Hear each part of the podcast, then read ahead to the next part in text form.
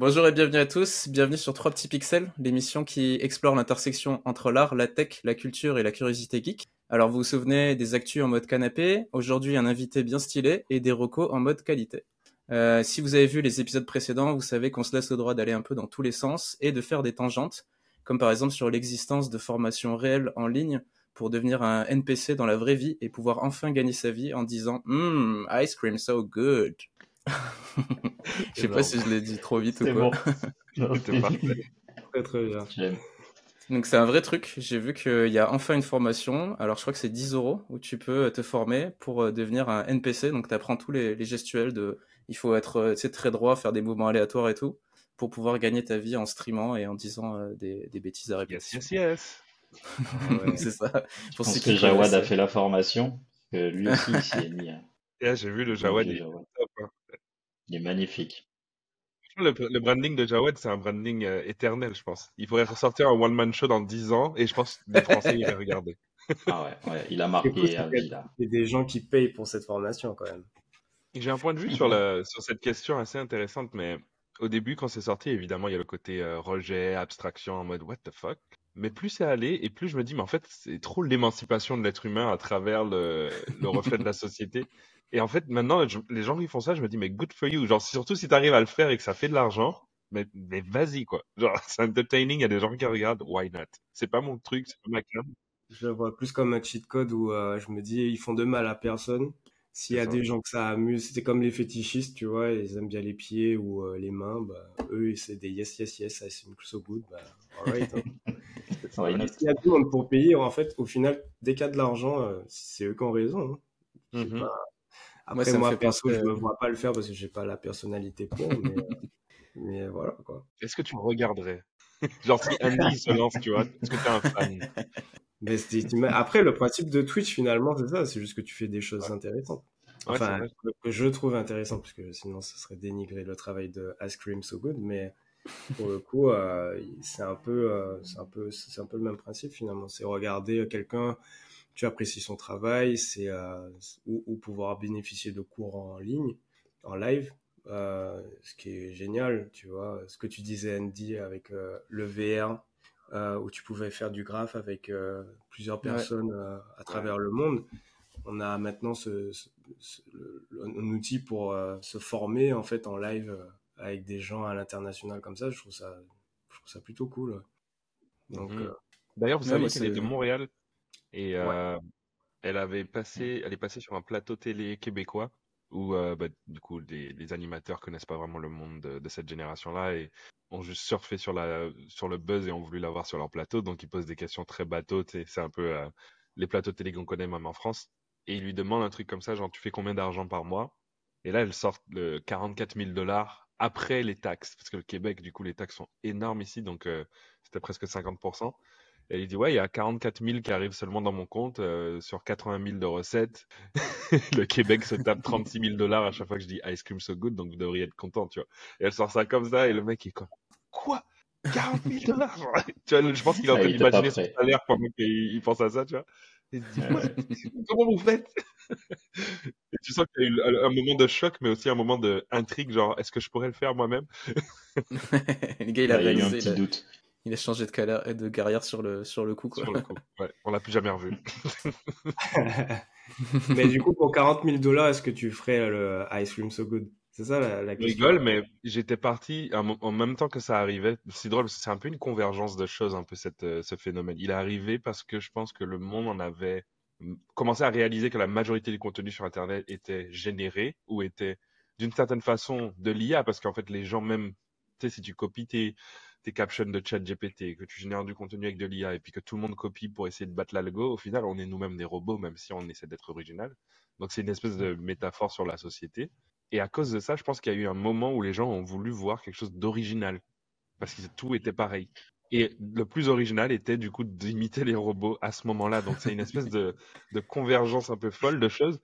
Et à ce moment-là, c'est le moment où l'IA devenait photoréaliste pour tout le monde. Genre n'importe qui pouvait installer euh, les logiciels du moment et taper deux, trois trucs et, et sortir des, images très réalistes.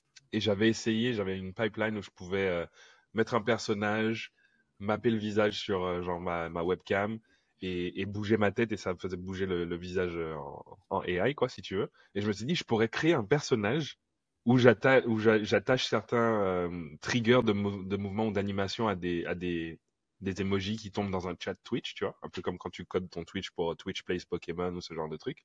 Et en fait, laisser un personnage genre de Unreal Engine, MetaHuman ou de Unity tourner en boucle, attaché au chat, et basé sur ce que les gens disent, bah, le personnage lance des animations, des triggers et dit des, des phrases toutes faites. Et honnêtement, je suis pas mal sûr qu'un digital influenceur bien codé, bien fait, avec un IP intéressant ou euh, des animations fun, ferait une audience et aurait une based audience constante. Et je suis pas mal sûr que ça marcherait. J'ai juste la flemme de mettre ça en place. Euh, mais il y a des gens qui, qui, ont réellement réfléchi à est-ce que je pourrais faire de l'argent passif avec ce concept? Et en fait, je suis sûr qu'il y a quelque part en ce moment sur Terre, peut-être en Chine ou en Asie, quelque part, qui a mis en place un digital human euh, sur, sur TikTok et qui doit sûrement se faire de l'argent en ce moment. Mais il y en a déjà pour, tu sais, le truc de vente via TikTok où tu sais, ils sont des milliers, tu les vois tous euh, alignés là. Il y a, des, IA qui sont utilisés. Il y a l'influenceuse à Barcelone aussi qui, qui aujourd'hui fait des jolies performances aussi. Bon, pour l'instant, elle est générée et tout, elle n'est pas, elle est pas scriptée entièrement, mais par contre, euh, en termes de performance, euh, ouais, les influenceurs et influenceuses ont, qu'à bien se tenir, hein, franchement. Mais même sur Instagram, hein, tu as des profils entièrement faits en IA qu'on avait vu ensemble justement où euh, tu as le deepfake Salomé Saki, ouais, la présentatrice de qui, mm. ouais, qui a été victime de deepfake, euh, des, des, fake photos avec l'IA.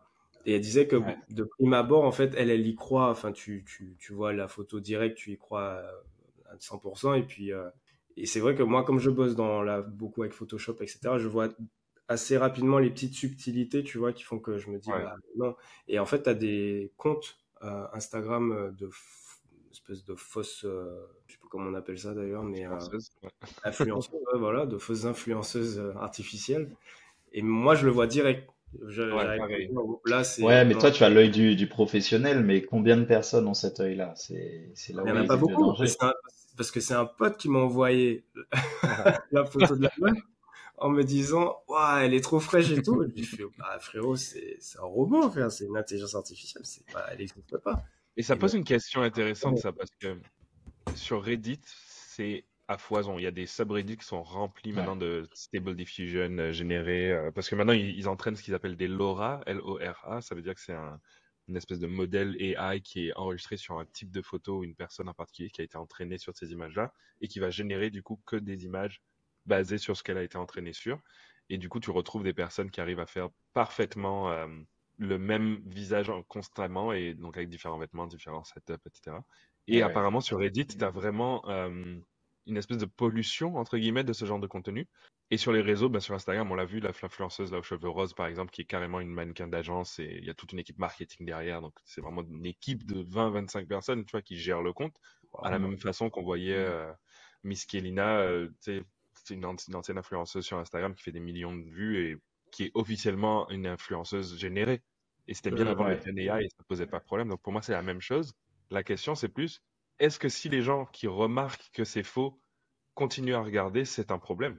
Parce que sur Reddit, la majorité des gens, au final, comme tu dis, les addictions ou les fétiches, euh, une fois qu'ils ont envie d'avoir une photo de pied, ils s'en foutent un petit peu euh, rendu là, est-ce que le pied appartient à quelqu'un ou pas? En théorie, si ça appartient à quelqu'un, tu as un contact humain qui se fait il y a une espèce de, de fantasme qui vient derrière de peut-être un jour rencontrer la personne ou avoir une relation privée avec la personne, pouvoir échanger avec la personne. Mais là, on le voit, tu as des personnes qui ont des apps pour juste créer des faux amis en AI et le nombre de personnes qui ont des conversations avec et qui sont satisfaits, entre guillemets. ça pose une vraie question de se demander est-ce qu'en vrai, on est anthropomorphique comme animal, donc on, on, trouve un meilleur ami dans le visage d'un chien qui nous, nous répondra jamais même si on a une, mm. certaine interaction avec, c'est pas parler, tu vois. Et donc avoir un robot euh, chatbot avec qui on échange, ben, ChatGPT, c'est 90% des conversations en 2020, 2023. Au bout d'un moment, je pense qu'il y aura aucun problème à avoir des amis digitaux. Moi, j'ai mon Tamagotchi qui attend toujours là sur le mur. tu vois, je, on a l'habitude. Tu penses que est-ce que tu penses qu'un jour, de la même façon qu'on a cette image, tu sais, un peu de la vieille femme qui vit avec ses chats et qui a un peu quitté, euh, quitté ce monde d'humains en mode euh, tous des connards et tout, moi je vis bien avec mes chats, est-ce que tu penses qu'on aura ces phénomènes-là euh, vis-à-vis À 100%. Comme la scène dans iRobot où la vieille dame avec dans iRobot, elle a, elle a, son robot, au final, c'est son ami, tu vois. Mm. Euh, après, je sais pas si c'est pour tout le monde. Il y a des gens, c'est fondamentalement contre, c'est normal. Euh, il y a des personnes qui sont entre les deux en mode je sais pas c'est pour moi mais peut-être. Et t'as d'autres personnes en mode ah moi j'attends que ça j'en ai marre de ma femme j'ai hâte d'avoir un robot. Les deux tu vois. Et quel horizon quel horizon de temps tu vois pour euh, pour avoir ces premiers cas là il y a des japonais qui sont mariés à des robots. Oui c'est vrai c'est vrai c'est vrai mariés officiellement par la mairie tu vois donc euh, non, je pense que c'est, il y a de tout pour faire un monde, en fait. C'est vraiment cette, cette phrase-là. Ouais, c'est ça. Et Richard l'a bien dit tout à l'heure en disant, en fait, si ça plaît aux gens et que ça, ça fait pas de mal, why not? La question qu'il faut se poser, c'est est-ce que ça fait mal à la société, potentiellement sur une conséquence au niveau de l'empathie? Pour moi, si le robot et la, la, euh, la création de, de, la, de l'amitié ou de l'amour qu'il y a entre un humain et un robot génère de l'empathie et permet à cette personne d'être une personne plus ouverte, plus aimante, plus à l'attention de son prochain, tant mieux. Si ça te crée une espèce de rejet de la société et que tu deviens enfermé, que tu n'es plus capable d'avoir des interactions sociales normales, là peut-être que c'est un problème. Tu le vois que tout le monde, euh, tout le monde est prêt à ce comportement-là. Quand euh, n'importe qui, je pense, qui parle avec ChatGPT, il te fait une réponse tellement euh, propre que même des fois, tu as envie juste de lui envoyer merci. Juste, tu, ah, moi, je lui réponds merci. Moi aussi, je lui dis merci, tu vois, mais c'est naturel. Et même, même tu sais, j'ai Google Home. Et euh, des fois, tu as envie de le dire merci. Enfin, tu, le fais, mais tu sais qu'il va rien, il va te répondre de rien. Mais c'est pas très intéressant moi, je comme interaction. Thank you. Je dis toujours euh, au cas où. T'as vraiment ce truc naturel. C'est bien, vous prévoyez bien le basilic de Rocco, euh, vous, vous, le choyez bien. je sais pas si c'est de la politesse ou de la peur, tu vois. C'est ça faut qu'on demande là. Moi, je me dis foutu pour foutu, euh, je, je le fais plus, je le fais plus. Mais je sais par exemple que Léa, ma copine, elle va, elle va mettre des formes de politesse et elle traite très bien les robots et ça, c'est quelque chose que j'apprécie. Ouais, je, moi je suis pareil avec Alexa, ouais. Elle dit ah, ah merci ma belle, je suis là, mais t'es sérieuse, meuf? C'est une boîte, hein, c'est pas. Alors j'ai une petite anecdote sur ça. Andy, tu vas kiffer. Euh, en 2019, j'ai essayé d'appliquer chez Google et euh, mon projet de l'application, d'ailleurs, si quelqu'un veut voler l'idée, allez-y, euh, c'était de hum, faire de l'augmented reality mélangé à du IoT, donc réalité augmentée et objet connecté. Et le thème, c'était par rapport à l'équipe de Google Home, donc je voulais absolument euh, les impressionner et tout. Et au début, j'étais pas très très à fond dans, tout ce qui est génération de contenu en 3D. Je venais à peine de me mettre à Blender, donc j'avais pas vraiment la qualité. Mais la réalité augmentée à ce moment-là, c'était vraiment un plein buzz. Tu avais Adobe Aero qui venait de sortir, euh, AR, euh, de iOS était dans sa version 1 ou 2. Et euh, j'ai créé une petite démo où en fait quand tu hover ton écran de ton téléphone au-dessus de ton Google Home, ça mappait en, par rapport à l'image de la forme de l'objet, donc ça faisait un 3D tracking. Comme ça, quand tu bouges la caméra autour, c'est comme si euh, tu places un objet 3D dessus, il va rester et tu auras l'impression qu'il est dans la scène, tu vois. Et j'avais créé une espèce de petit personnage ou un petit visage pour donner une personnalité à Google Home et pas que ce soit juste cet objet en forme de pierre qui a pas de, on n'a pas de mmh. côté empathique avec parce que c'est juste une voix et je voulais lui donner un visage. Et en fait, mieux, on avait créé un corps et donc c'est un petit personnage un peu comme un Miyazaki blob, tu vois qui avait un sourire, qui pouvait du coup danser, se mouvoir et tout. Et en fonction des conversations que tu avais avec, euh, il changeait de couleur selon la personne qui lui parlait, parce qu'il reconnaissait la personne à qui il parlait. Et donc, à force, tu pouvais l'entraîner. Et le but, c'était de pouvoir permettre d'avoir de l'éducation à la maison pour les parents qui sont trop occupés. Tu sais, les gens qui sont trop riches, par exemple, comme Kim Kardashian et qui laissent leurs enfants avec des nonnes toute la journée, ou des personnes qui littéralement ont pas le temps, ils travaillent et c'est dur d'avoir de l'attention pour tous leurs enfants. Quand ils ont des interactions avec des robots sans toi, bah, ton enfant peut quand même être éduqué. Et donc le robot, s'il entend une voix enfantin et que tu dis pas merci, eh ben, il va pas exécuter la tâche. Et il va te regarder avec un regard en mode bah, j'attends, tu vois, c'est comment on dit, tu vois. Et donc j'avais créé cette petite, cette petite, euh, cette petite démo. Et l'équipe avait kiffé. Ils m'ont dit ouais, c'est vrai, c'est ça qui manque dans notre euh, Google Home. À date, je pense que personne n'a vraiment fait ça. Mais j'ai mmh l'impression que ça va être la prochaine trend dans les assistants. Tu sais, maintenant qu'on a AI du, du, niveau qu'on a maintenant, bah, les agents, comme on voit avec agent GPT ou où les, les, AI qui ont une personnalité, c'est peut-être la prochaine trend qu'on va avoir dans le AI, c'est-à-dire la personnalisation des AI pour l'individu et la mise en place de ces agents dans la société pour qu'ils aient vraiment un rôle et pas juste euh, une fonction d'assistanat, mais vraiment de je fais partie à part entière de la société. Grave, les, les, les AI émotionnels, ouais, next trend. Suis bien d'accord. En plus de ça, tu nous avais montré le, le petit court métrage avec les agents euh, de Niantic. Enfin, ça, moi, ça me fait penser à ça. Tu vois, c'était vachement bien fait comme court métrage. D'ailleurs, ça, c'est une belle recommandation euh, que, que je mets au nom de, de Manu qui nous l'a fait découvrir. Magnifique, euh, magnifique petit court métrage fait par Niantic qui montre ces agents qui, qui sont dotés, enfin, l'empathie vis-à-vis des agents qu'on pourrait avoir. C'est très joli. C'est un petit, un petit poème visuel et c'est très très bien réalisé. On va le mettre on va le mettre dans les recos. Super. Et euh, du coup, bah, on a oublié de, enfin, on a oublié de te présenter. après, normalement, des fois, on fait ça, on fait ça après, mais je me suis dit, ça pourrait être euh, bien de d'avoir ta présentation euh, ou, je sais pas si tu veux que nous on te présente. bah ouais, avec plaisir. Je me lance comme ça. Vas-y, vas-y. pour l'instant, pour l'instant, ce que les gens savent, c'est que du coup, tu es au Québec. Exact, tu es à Montréal et que tu es passionné des technologies, vu comment tu en parles. Mais, mais voilà, il nous faut plus d'infos. Merde. Euh, J'aime pas me présenter du coup. bah écoute, moi c'est Manu, euh, Manuel Saint-Silly, Guadeloupéen de base, euh, né en Guadeloupe en, dans les années 90 et je suis venu à, à Montréal pour mes études en informatique. J'ai fait un master en computer science et euh, je suis passionné en fait d'interface et d'interaction entre euh, hommes et machines, ce qui m'a lancé dans une carrière de designer, vraiment bouger vraiment de l'art traditionnel à l'art digital avec un passage vers la 3D et des réalités virtuelles et augmentées. Et euh, également dans le, dans le haptics, donc tout ce qui est le sens du toucher. J'ai fait beaucoup de recherches là-dedans. Et j'ai fini par bosser pour euh, des boîtes comme IBM, euh, Unity maintenant, chez qui je suis dans, dans, tout ce qui est advocacy autour du AI. Donc c'est de l'évangélisme autour de, des nouvelles technologies mais pour les mettre d'une façon responsable, on va dire, dans, dans l'usage et dans la société. Euh, puis j'ai un peu cette double casquette de public speaker, euh, éducateur, mais en même temps artiste, et qui veut utiliser l'art pour vraiment créer euh, de l'éducation autour de notre culture, euh, mais autour du monde. Et beaucoup de personnes me demandent pourquoi je rentre pas en Guadeloupe, mais en fait, c'est ça le but, c'est j'aime vraiment vivre déjà au Canada, même s'il fait froid. Là, c'est l'hiver, il neige dehors pendant que je parle mais je trouve aussi qu'il y, a une, force à pouvoir étendre notre culture au-delà de ses limites insulaires et d'essayer justement d'aider à distance tout en propageant la bonne parole autour du monde. Et je connais les trois larrons là sur, sur le talk, justement parce que l'amour de la connexion à distance, je les ai jamais rencontrés en vrai, mais je les considère comme des amis parce que voilà, on a des, des points communs, des valeurs communes, des talents surtout incroyables et il y a cette espèce de communauté antillaise, euh, terre de champions, on dit tout le temps, mais c'est. voilà, là, là, vous la voyez, là. Donc, je suis super content d'être là. Je me, sens, je me sens très humble d'être parmi vous. ah bah non, on se sent très honoré de t'avoir. Euh, c'est vraiment très content de pouvoir t'accueillir. Le quatrième euh, pixel pour aujourd'hui. c'est cool. Ah ouais.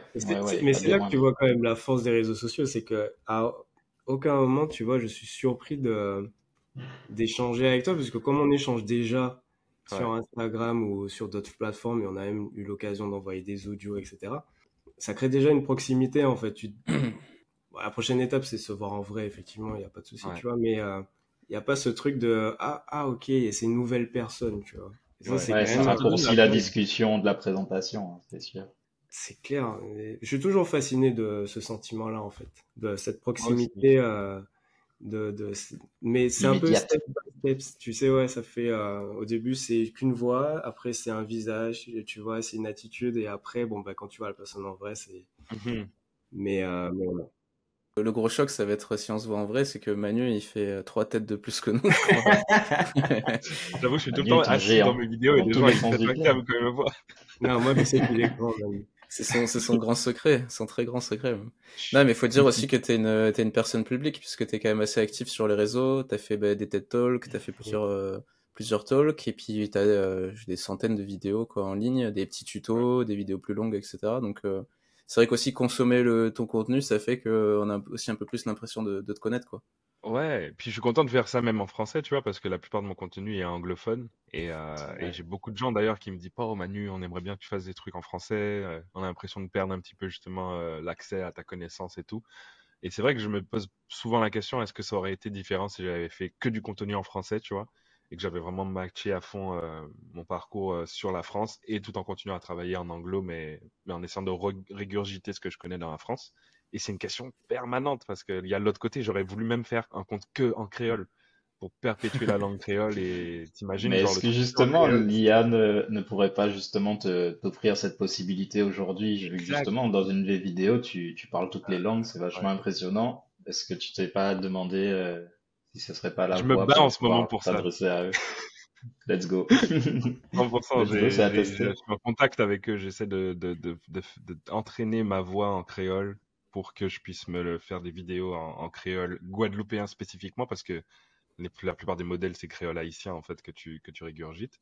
Et, comme sur Google Translate, quand tu écris créole, il te ressort du créole haïtien, il te donne même pas le choix des créoles qui existent. On a des centaines de créoles dans le monde et il y a que le haïtien qui est connu. Et, euh, mm. Mais il y a des modèles émergents. Genre, je vois avec ChatGPT, j'en ai fait un custom là. Mm. Il, est entraîné sur du créole guadeloupéen, mais quand tu le parles en martiniquais, Andy et, toi, je pense que vous avez testé, ça ressort un peu des, du vocabulaire, comme s'il comprend en fait les, règles grammaticales et les différences entre les deux créoles. Et, je pense qu'on va voir ce genre de, d'émergence arriver dans le, dans le futur des modèles audio aussi, et avoir euh, une capacité peut-être à transcrire même en temps réel, où ça va modifier ta bouche, ta vidéo, ton audio et ton langage, pour en fait quand les gens se parlent entre eux, il n'y ait plus cette barrière de la langue qui est un double tranchant parce qu'il y a quand même un avantage à apprendre une autre langue. Ton cerveau fait des connexions différentes. Genre, moi, le japonais, par exemple, c'est une langue que je veux toujours maintenir. Je l'ai appris quand j'étais très jeune.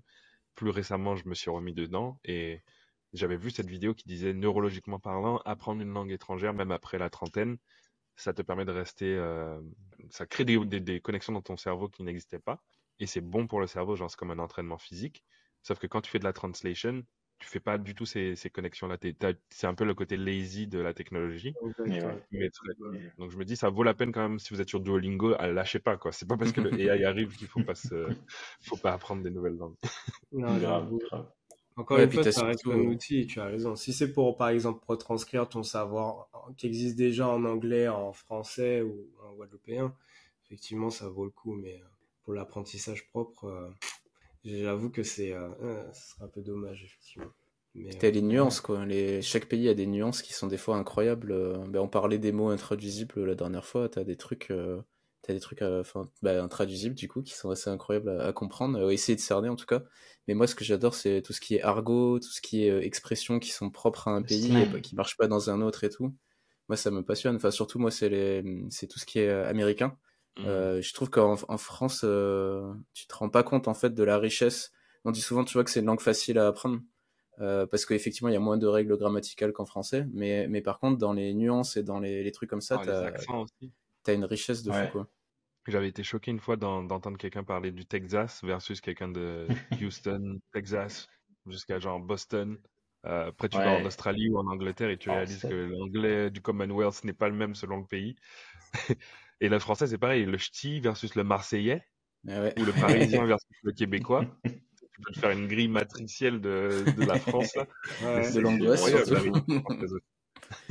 Moi, ce qui m'a toujours déçu depuis tout petit, c'est le langage des signes. À partir du moment où j'ai appris que c'était pas le même dans tous les pays, ah, je me suis dit, mais, mais quelle occasion ratée, quoi. C'est incroyable. Mais c'est vrai, ah, c'est abusé. C'est limite, c'est j'ai envie de frapper les gens qui ont fait ça. Pourquoi C'est insultant, quoi. Mais je crois que aux États-Unis, on m'avait appris que selon les régions aussi, ils apprennent pas le même langage des signes. Oui. Donc t'as vraiment ce délire de même entre eux, ils peuvent pas se parler même dans leur pays, tu vois. Enfin, c'est fou, quoi.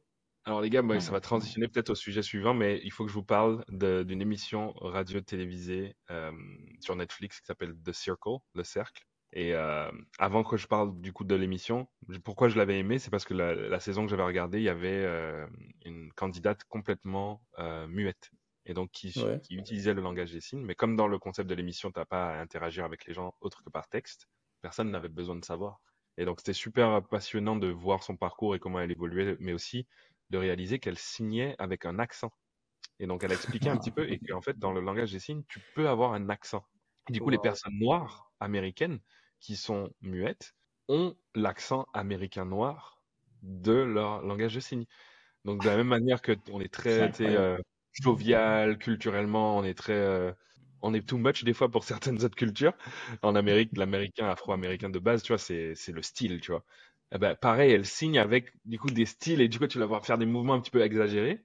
Et si vous aviez vu le le, le grand show là où t'as Rihanna qui avait été en live euh, pour le Super Bowl Super Bowl. Que j'ai oublié le mot.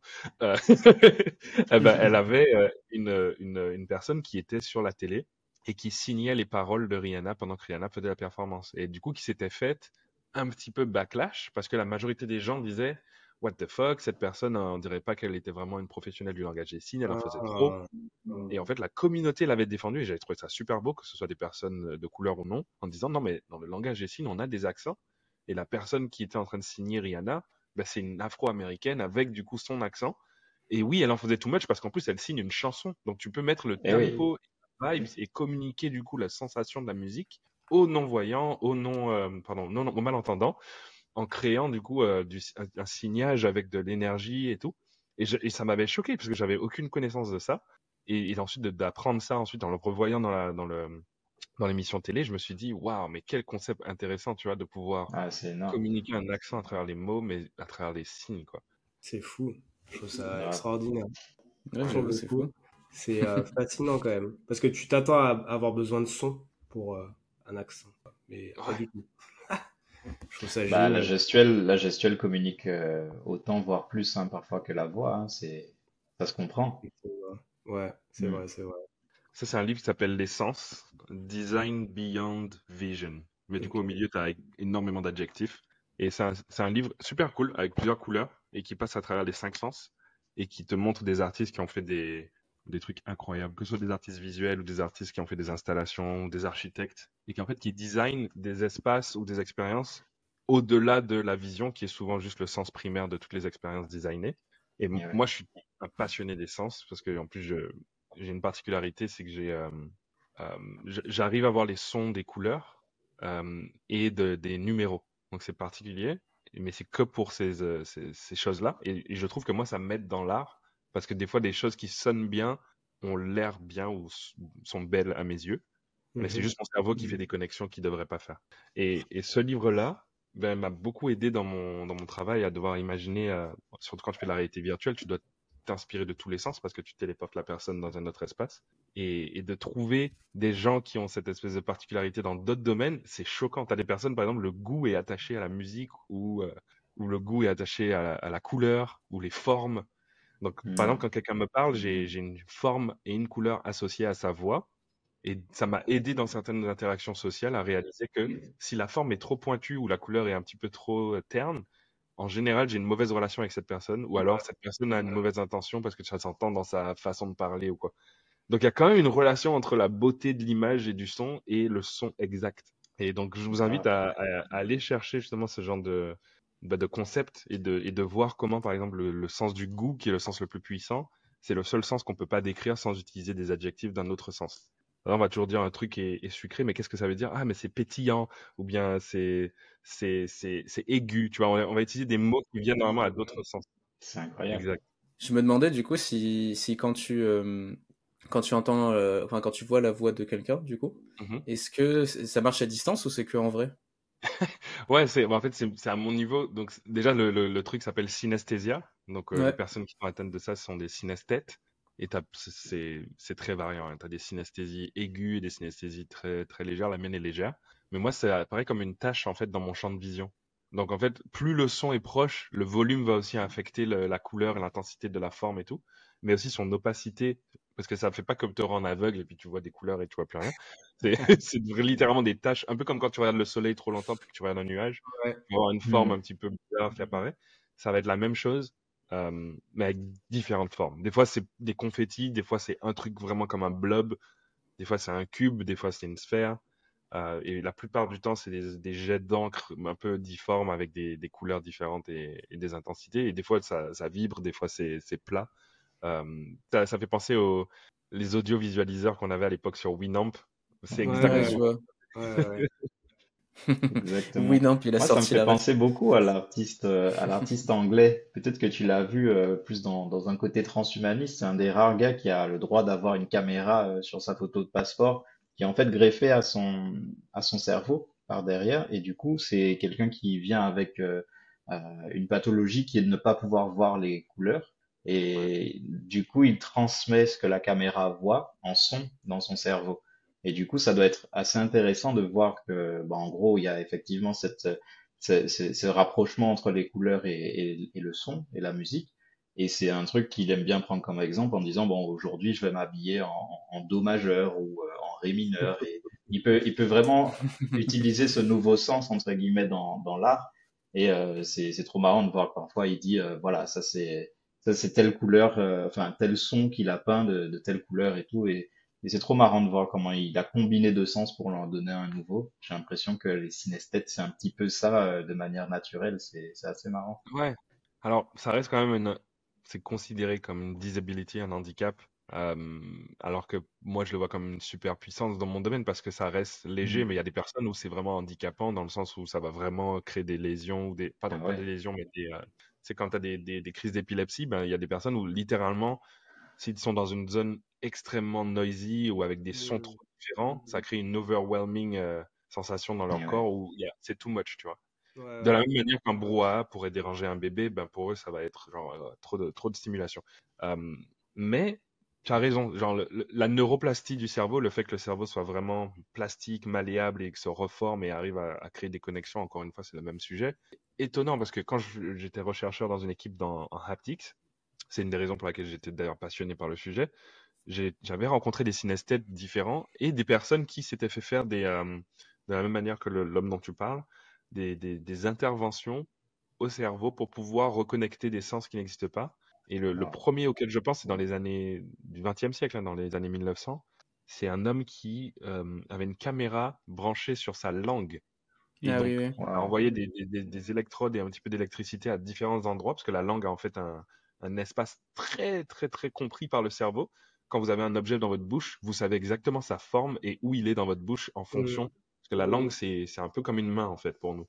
Et, donc, en fonction de l'endroit sur la langue où on crée la stimulation, on était capable de générer une image. Et donc, la caméra voyait, retranscrivait en signal électrique une électrocution sur la langue. C'était pas un truc de violence ou quoi, mais ça permettait à la personne de ressentir la sensation.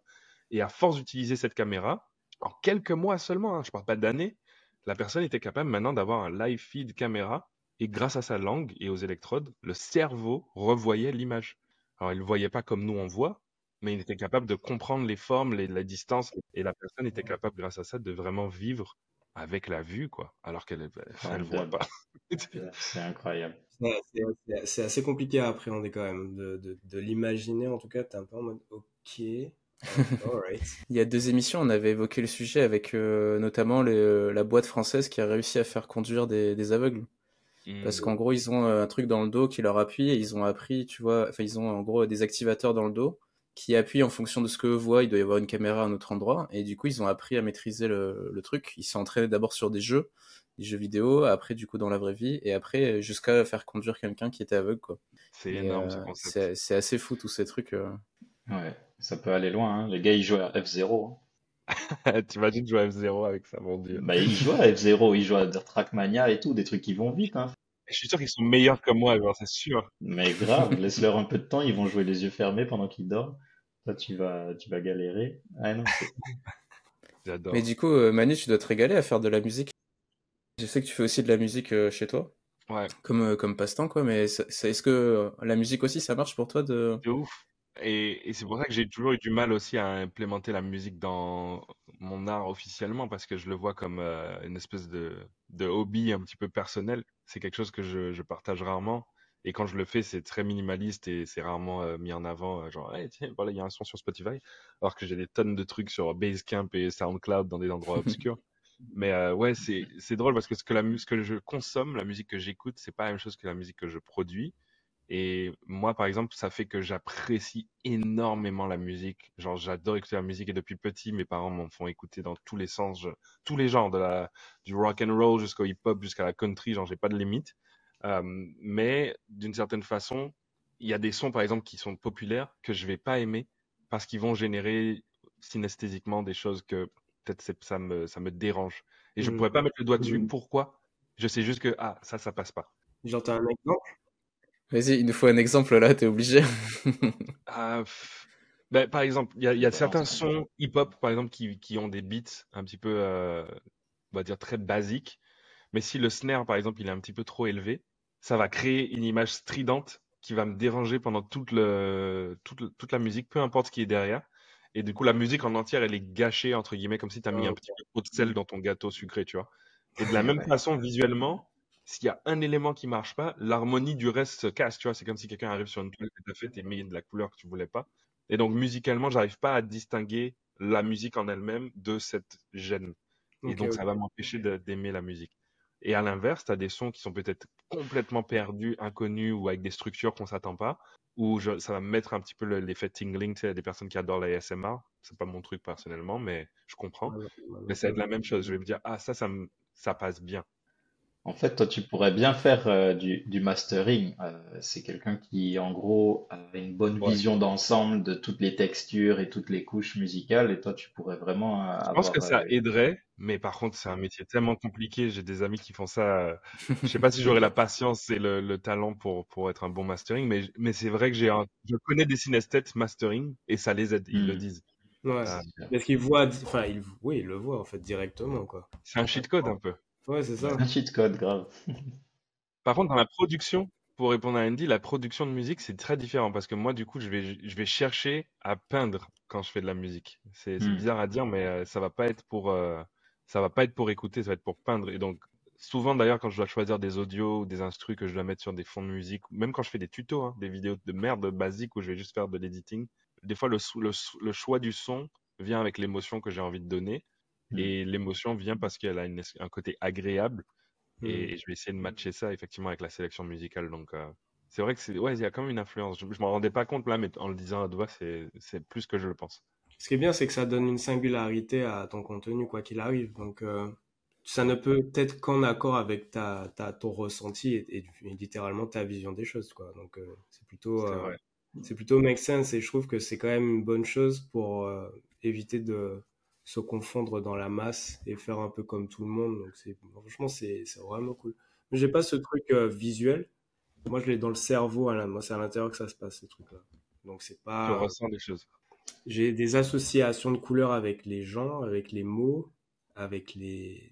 Si je te dis le chiffre 5, c'est quoi la couleur qui te vient à l'esprit Tu vois Tu vois? bah, Ça, pareil, moi c'est orange foncé, tu vois. Voilà. Mais c'est des trucs, c'est des trucs que je fais, mais par contre, je, à aucun moment, en tout cas, je visualise euh, comme toi, etc. Tu vois. Mais, c'est plus abstrait qu'on le pense. Hein. C'est pas littéralement invasif. Il y a des personnes où c'est le cas. Moi, ça arrive que ça ne soit même pas visible. Je, je pourrais pas le dire. Ah, je vois du rouge là, tu vois. Mais plus comme je ressens que ça, c'est rouge. Et donc, comme c'est abstrait, c'est difficile à communiquer à quelqu'un qui ne, ne le sait pas. Mais ça se peut que vous l'ayez à un degré très faible la majorité des humains ont une synesthésie sur les chiffres parce que très petit, on apprend les chiffres en même temps que les couleurs. Et euh, souvent, vous allez apprendre à hmm. l'école avec un professeur qui va vous montrer le 1 il est noir, le 2 il est jaune, le 3 il est bleu, parce que visuellement ça crée un contraste et ça permet aux enfants de distinguer les formes. Et ces couleurs que vous aurez eues à la naissance ou à l'enfance, si elles sont répétées, peuvent s'imprégner et être associées à.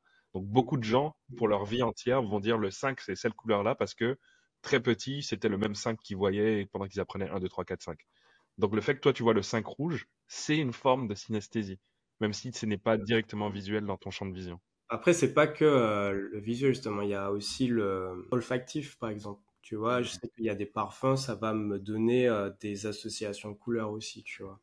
Ah, ça c'est cool. Euh, et la musique aussi. Donc quand j'ai envie de créer une illustration un peu dark, j'ai aussi mes références de musique, tu vois, qui vont être un peu teinté de ces. Mais c'est pas forcément qu'une couleur, tu vois. C'est vraiment des fois des textures un peu. Il y a des morceaux, c'est du pétrole, tu vois, dans ma tête. Mm. Dans mon cerveau, ça fait ça.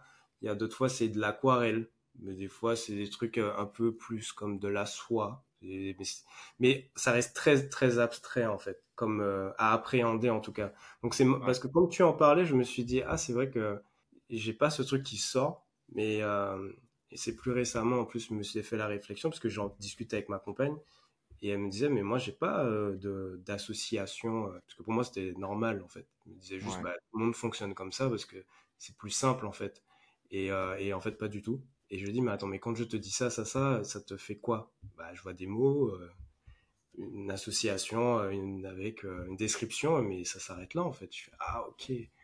Ah, ben non, moi, il se passe plein de trucs, en fait. Il y a du coup, il y a des sensations, il y a des odeurs, il y a des. Euh, enfin, c'est. Euh, mais c'est fou de voir comment chaque personne a à l'intérieur a, son univers en fait. C'est vraiment, un sujet qui est même plus large que ça parce que ça définit le fait que le cerveau est dans une boîte crânienne noire et que tout qui lui arrive comme information est un signal électrique. Donc le cerveau, il voit pas. Les yeux voient et les yeux convertissent en signal. Le signal arrive au cerveau, le cerveau comprend le signal. Donc en fait, en théorie, on est tous en train de live dream l'univers qu'on voit et les associations et la réalisation qu'on a de même c'est quoi le sol, c'est quoi la gravité, c'est quoi la proprioception, donc les sens secondaires qui sont oubliés. Il y a plus de 24 sens secondaires. C'est très sens qui, en vérité, n'ont pas de tangibilité autre que dans la physique. Et donc, si tu définis, définis pas l'univers physique et mathématique avec des lois, ça ne fait aucun sens en vérité. On est juste en train d'avoir une espèce de compréhension pour que notre cerveau se dise pas on est en train de triper. Et ça nous permet d'avoir une vie normale. Et donc, le reste du temps, quand tu fais ces conversations-là avec d'autres personnes, tu réalises qu'il n'y a aucune base fondamentale. On est tous dans notre univers réellement en train de vivre un truc complètement différent. Et la seule différence, c'est qu'on arrive à communiquer cette chose-là avec des mots plus ou moins abstraits. Et l'autre personne fait ouais, je pense que je vois ce que tu veux dire. Mais si tu me dis c'est quoi du rouge et que tu n'as jamais vu du rouge dans ta vie et que tu es aveugle, moi, je me suis toujours demandé, et ça c'est vraiment une des questions que je me pose, c'est comment expliquer ce qu'est une couleur à quelqu'un qui a jamais eu la vue. Mais explique un goût à quelqu'un qui a jamais goûté quelque chose. C'est impossible. Ah. Mais déjà, ouais, expliquer même à quelqu'un qui a déjà goûté, c'est difficile de lui expliquer un goût. Quand tu vois, euh, quand tu disais tout à l'heure qu'on on, se réfère à des mots qui, qui, qui, qui intéressent d'autres sons, d'autres sens, c'est vachement difficile à quelqu'un, c'est quasi impossible pour moi, pour quelqu'un qui a jamais goûté, de lui expliquer la, la, la sensation que ça procure. C'est fou. Ouais, je crois, et, je, et je crois que euh, l'art, c'est un peu ce délire-là, finalement. C'est euh, ce jeu de, de, justement, de donner la définition à quelqu'un qui ne pourrait pas y avoir accès. Parce que c'est mmh. vraiment un jeu que j'aime beaucoup faire, tu vois. Genre, euh, là, puisque j'avais des amis en Martinique il n'y a pas longtemps qui connaissaient pas les fruits de l'île et il me disait, mais euh, la pomme cannelle, euh, c'est quoi, tu vois? Et c'est vrai que bah, une pomme cannelle, tu dis, mais comment je peux expliquer ça au gars, tu vois? Euh, C'est complexe. C'est drôle que tu parles de fruits parce que j'allais dire, je pense que, et c'est. les gens qui vont écouter qui sont pas des Antilles vont dire mais n'importe quoi. Mais vraiment, je pense que quand tu viens des Antilles, à cause de la richesse de la flore et de la faune et de, des goûts, la diversité de, de textures, de couleurs et de choses qu'on est appréhendé à voir par simple fait qu'on vit là-bas, mm. nous mm. crée une sensibilité vers le monde qui est complètement différente. Et c'est pour ça que je pense qu'on a beaucoup d'artistes, que ce soit des poètes, des visualistes, des, musiciens, dans la richesse des mots utilisés par les poètes antillais, dans la richesse de la texture des, musiques qu'on a et dans la richesse des couleurs qu'on retrouve des artistes qui viennent de là-bas, il y a quelque chose que tu n'as pas d'ailleurs. Et ça, ça vient, je pense, que littéralement de notre environnement. Et donc, être capable de ensuite connecter ces choses-là à travers les médiums, c'est incroyable. Je me rappelle d'une interview de ah, j'oublie le nom de l'artiste maintenant, mais qui, qui, parlait de, des fleurs, juste en venant de la Martinique, et, comment ça influence sa musique. Et là, tu te dis, waouh, c'est c'est quelque chose d'assez unique, quoi. Tu peux pas avoir ça ailleurs dans ouais. Ça me choque pas, et en même temps, je trouve ça, je trouve ça beau. Mais oui, oui, ça se ressent. On a, on a des artistes qui sont incroyables, notamment euh, Glissant. Là, je suis retombé sur des textes d'Edouard Glissant. Enfin, il a été reconnu hein, pour ça, pour justement avoir puisé une certaine, un certain nombre de choses. Mais même l'angle qu'il prend pour traiter de certains sujets, il est vachement original. Et original de par ce que tu disais, euh, la nature qu'il a eue sous les yeux ou sous sous, sous l'appréhension de ses sens quand il quand il a été aux Antilles. Rien que ça, inconsciemment, lui a conféré une sorte de de statut un peu marginal, mais un regard presque extérieur, mais en même temps intérieur, puisqu'il parle de choses qu'il a vues et qu'il connaît. C'est sublime. Les gars, relisez du glissant, c'est pas un truc vieux, c'est, ça sera à, jamais actuel. Beaucoup de mon travail l'année dernière a été influencé par Edouard et il y a sa théorie de la poésie des sens qui pour moi, comme tu viens de dire, est, est incroyable parce que c'est comment on peut, à travers l'écoute et la connexion, créer des consciences parallèles qui vont rechanger la société et comment tu peux changer la société pour le meilleur à travers cette relation-là entre les sens? Et je trouve que under, underestimated, genre, c'est. Ah, grave, grave. Et pour moi, dans, dans, dans 300 ans, on l'étudiera encore parce que c'est un, un, joyau, c'est une mine d'or, c'est l'enseignement. Beaucoup de futuristes, euh, afro-futuristes d'ailleurs, étudient du glissant dans leur domaine, hein, parce que je pense que c'est un des premiers hmm. afro-futuristes d'ailleurs. Euh, on pourrait dire caribéano-futuriste maintenant, parce qu'on a une certaine différence avec le reste de l'Afrique, euh, de par justement la diversité des cultures qu'on a en plus de l'africain. Et, glissant, c'est déterminant, euh, c'est un poteau dans, dans ce monde-là, hein, c'est clair. Grave. Vous pourriez, vous pourriez me donner un exemple du coup sur, euh, sur l'essence qui change la, société? Ben, juste la relation que tu as avec ton, ton environnement, en fait, ça, ça crée une conversation différente. Genre, même là, ce qu'on est en train de dire, c'est pas avec tout le monde qu'on peut avoir cette conversation-là. Et, et, pas parce que c'est boring ou que c'est trop euh, évaporé ou quoi, mais c'est juste que ça demande une certaine sensibilité. Et, mm. et, peut-être que la majorité des gens, on, s'en doute, on s'en doute un peu, ont cette sensibilité. Je pense que ceux qui prendraient le temps d'écouter ce podcast font partie de cette caste-là. Mais la majorité des gens dans le reste du monde qui s'arrêtent pas justement pour euh, renifler des fleurs, la, la belle métaphore américaine, les gens, ils sont dans une routine, dans une robotique de la vie. C'est pas des sujets qui les intéressent. Est-ce que ça va me faire faire de l'argent ou avancer? Non Ok, bon, on continue. Oui, oui. Après, c'est un peu le luxe de ceux qui, justement, sont plus en mode survie et peuvent lever la tête et, commencer à, contempler. Alors oui, mais j'irais jusqu'à dire qu'il y a des personnes qui vivent dans cette routine encore de l'échelle de Maslow tout en bas, qui sont dans la survie et qui malgré tout s'arrêtent pour renifler les ah fleurs. je pense que, je pense que c'est ça qui permet d'avoir justement cette cet état de conscience. Mais tu as raison, c'est pas tout le monde qui peut se permettre le luxe de le faire sans conséquence. du coup, c'est, ça me permet de, de, de, te poser une question que j'avais. En fait, euh, bah moi, tu vois, j'ai, passé euh, une année très, euh, enfin une année très connectée où j'étais tout le temps sur mon ordi, sur mon smartphone. je suis pas sorti beaucoup, j'étais très en travail et tout. Et là, je commence à retrouver un peu le goût euh, non pas de sortir parce que j'aime toujours pas sortir. Non, je commence à retrouver le goût de, bah, de repasser sur papier, tu vois, de toucher du papier, d'avoir des papiers différents et tout. Je me relance un peu dans une vieille passion qui est la papeterie, tu vois, de vraiment euh, chercher le bon outil, de kiffer. Je sais que Vincent, par exemple, il, aime beaucoup ça, tu vois, d'avoir euh, les bons outils, les bons trucs. Moi, je suis plutôt le genre de gars, voilà, j'ai un bic et ça marche et voilà. Mais là, je me relance dans le, dans, bah, dans utiliser du papier. Et euh, du coup, euh, tu vois, je suis tombé euh, sur un sur un vieux stylo que j'avais acheté quand j'étais tout petit. Et du coup, je me dis, mais pourquoi j'ai acheté ça quand j'étais petit? J'avais passé toutes mes économies dedans, juste parce qu'il était un peu marrant en fait. Je peux pas vous le montrer là, mais en gros, il est c'est un peu un fidget quoi le truc. C'est tu le tu le bouges, il a un petit clic clic rigolo, tu vois, et, et dans les mains, il est agréable à toucher même s'il est pas du tout pratique pour écrire, tu vois. Je m'en suis d'ailleurs euh, presque jamais servi. Et euh, du coup, je suis tombé sur des chaînes comme ça qui parlent de, de fidget toys, donc sur YouTube, euh, qui parlent d'objets qui en fait sont agréables parce qu'ils ont une texture spéciale ou parce que tu les fais tourner dans tes mains. donc il y en a qui sont utiles, mais typiquement il y a des stylos qui sont un peu aussi fidget, donc y a un peu ce côté très agréable au toucher. On peut jouer avec, mais on peut aussi écrire. Et il y en a qui sont complètement inutiles. Et euh, ce qui m'a fait un peu triper, c'est de me dire qu'il y a des gars qui vont acheter. Donc il y en a un qui est très connu, ça s'appelle un slider. Alors bon, il y, a, il y, a, plusieurs marques qui en font, mais, mais vous en trouverez en cherchant. C'est juste un objet qui, euh, en, gros, en gros, glisse sur lui-même et il y a des aimants dedans. Donc tu le fais glisser vers l'avant, puis glisser vers l'arrière, et c'est tout. Et en fait, t'en as certains qui coûtent 60 euros, 300 euros, etc. parce qu'ils ont des matières spéciales, ils ont, tu vois, euh, un toucher spécial, un poids spécial. Et en fait, de suite, je me suis dit, faut que, faut que je pose la question à Manu, parce que toi, comme tu as bossé sur le sens du toucher et, tout ce qui est haptics, nous expliquer un peu pourquoi, tu vois, pourquoi euh, de nos jours, on serait prêt à mettre des sommes comme ça dans un objet qui sert à rien, tu vois, euh, juste parce qu'il est agréable au, toucher, quoi. Bah, c'est la question, c'est quelle est la valeur d'un objet?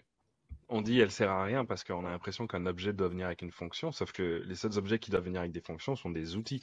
Le concept d'objet veut juste dire euh, truc inanimé euh, qui est là. Ça ne veut pas dire qu'il y a forcément une forme ni une fonction. Et l'homme donne la notion d'objet en nommant des choses. Dès que quelque chose a un nom, il existe. S'il n'a pas de nom, il n'existe pas. Et donc notre univers des, mots est assez intéressant parce que souvent on, dénigre l'existence de certaines choses en ne leur associant pas une, un, nom en fait. Et donc dans les objets qui ne sont pas des outils, on retrouve beaucoup d'objets qu'on dirait inutiles. C'est dans le mot inutile, utile, outil, utilisable.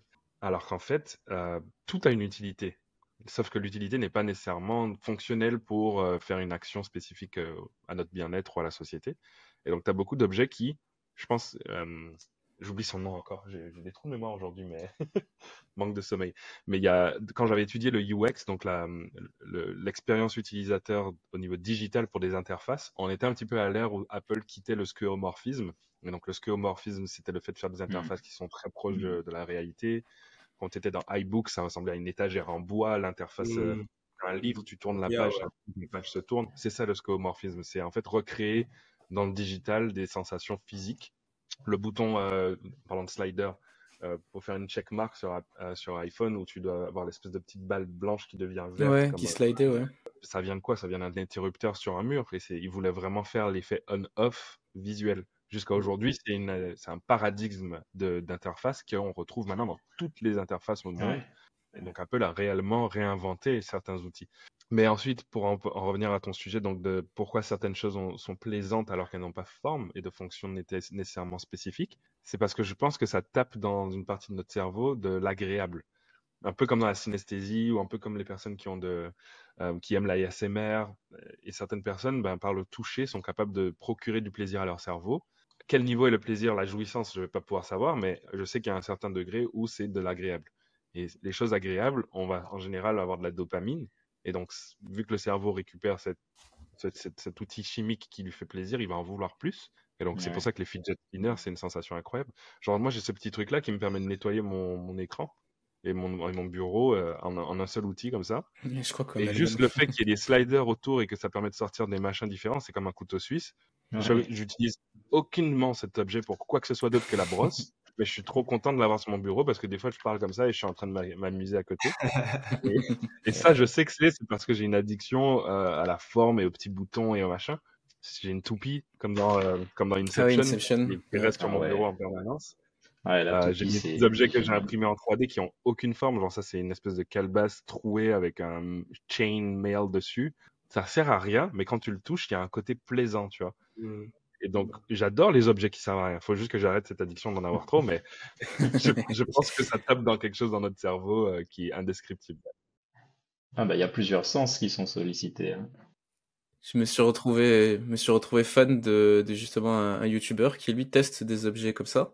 Et en fait, ça va ah. très vite, tu vois, sa vidéo, il en teste plein. Et euh, je sais pas, il fait des gros plans sur lui qui touche le truc et tout machin. Il y a un petit côté ASMR, mais c'est pas du tout le cliché de la vidéo ASMR. C'est ça qui est bizarre, c'est que ça satisfait comme une vidéo SMR, alors qu'en fait c'est une vidéo de YouTuber tech qui va très vite et euh, le gars, tu vois, il est un peu, euh, il est pas soigneux avec ses trucs, il les jette par terre pour montrer qu'ils sont résistants et tout.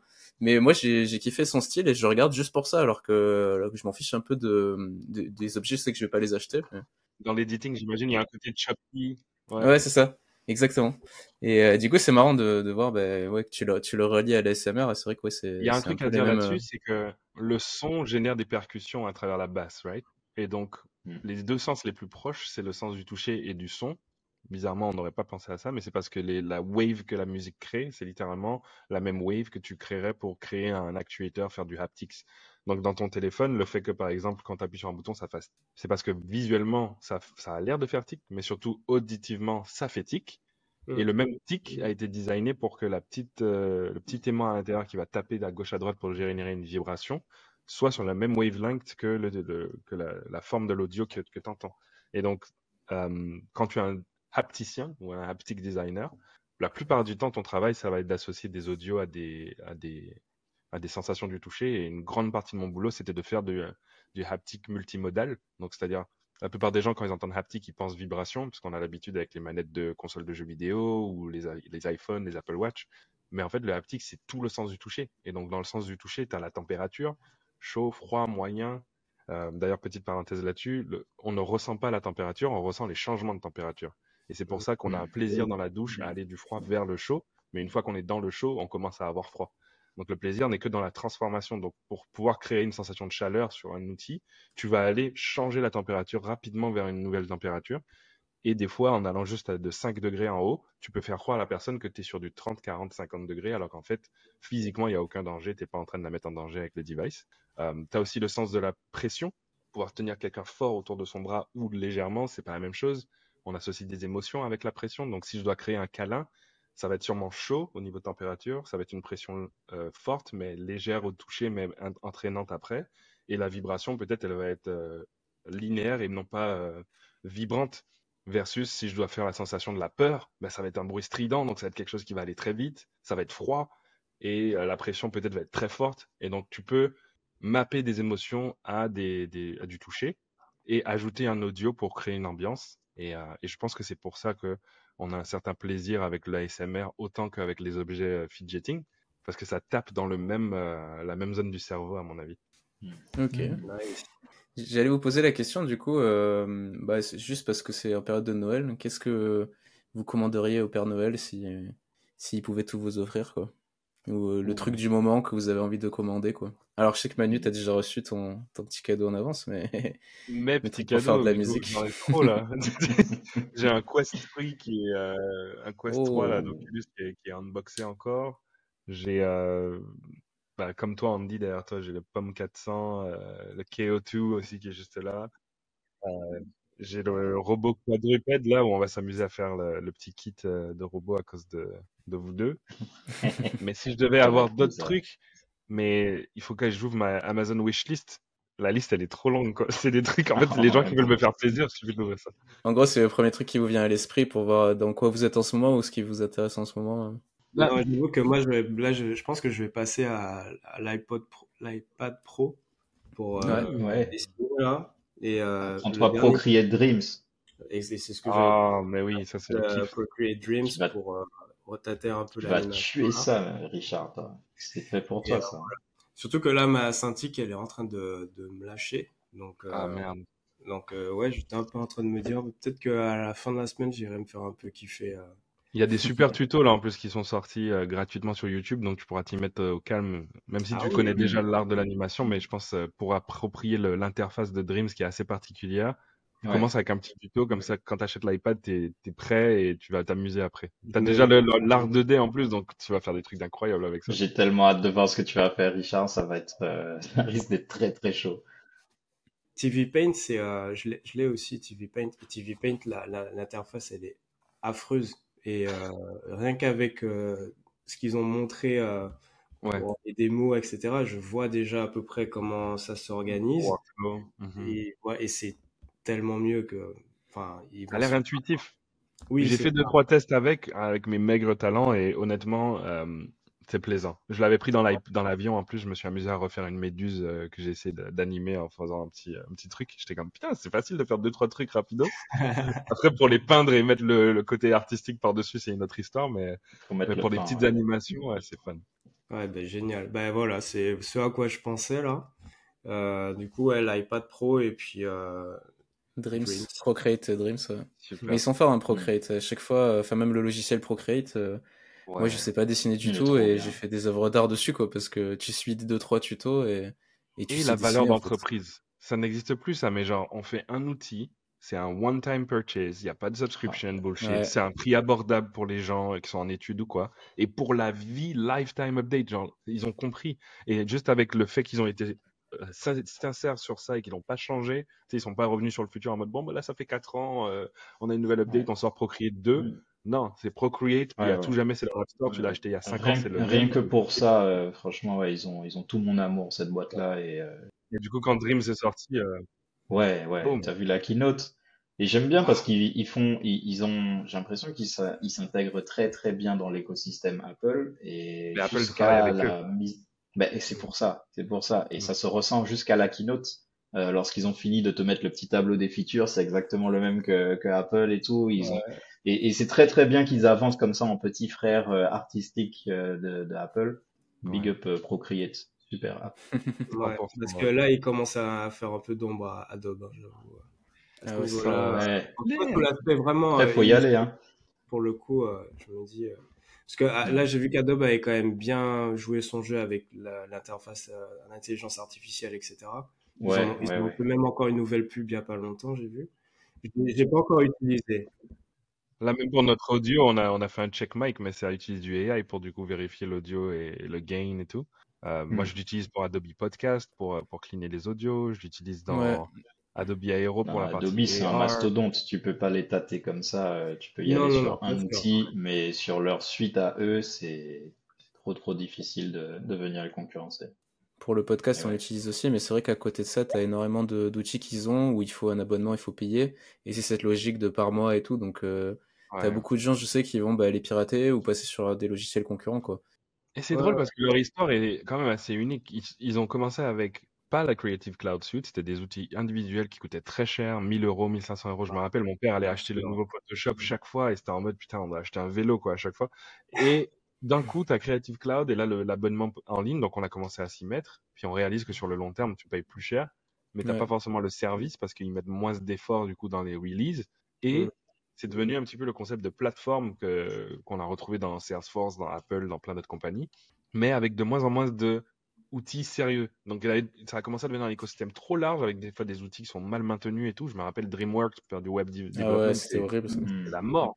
Et mm. Adobe Flash, on n'en parle même pas.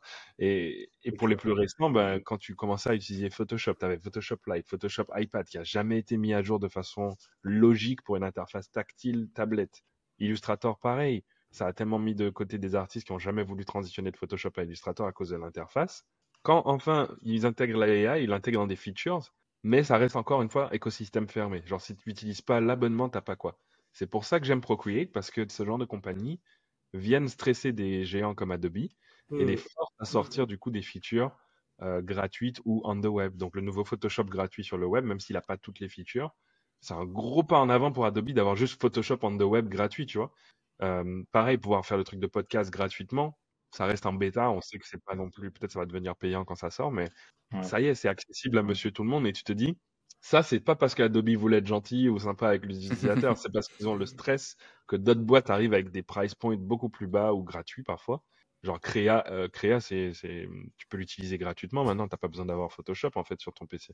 Donc je me dis, euh, à moins que tu sois dans une boîte qui utilise Creative Cloud et qui paye le service et que tu dois utiliser les outils pour des raisons IT ou autres, la majorité des gens ont déjà des alternatives à toutes ces entreprises-là.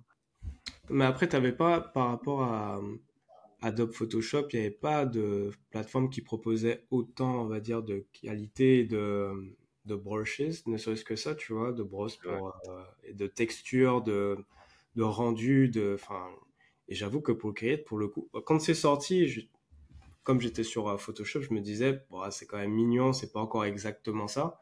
Là, aujourd'hui, je dis, bah, en fait, ça n'a rien à envoyer à, Adobe et c'est même mieux, j'ai envie de dire, sur certains mhm. aspects.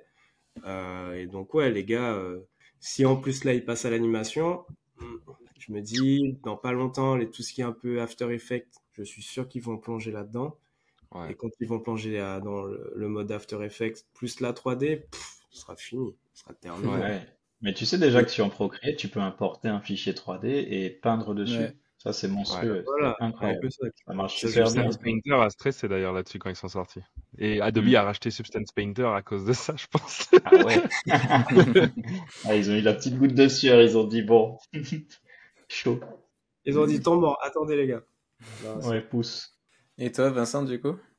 Euh, moi, je suis content d'avoir euh, un petit cadeau qui est en partant ce qui va arriver. C'est le petit Flipper Pro. Ça faisait longtemps que, que je le voulais. Et là, ça y est, il va, il va bientôt me rejoindre euh, grâce à Andy qui l'a réceptionné. En plus, c'est une petite édition, on s'est fait plaisir, une petite édition limitée. Il est transparent, il est tout beau, donc euh, ça vient oh avec quelques tags, euh, quelques tags à écrire et tout. Donc Andy m'a mis bien là-dessus. Franchement, j'ai trop hâte de le déballer. Ça, c'est un truc auquel je pense, c'est le petit, le petit joujou de hacker par.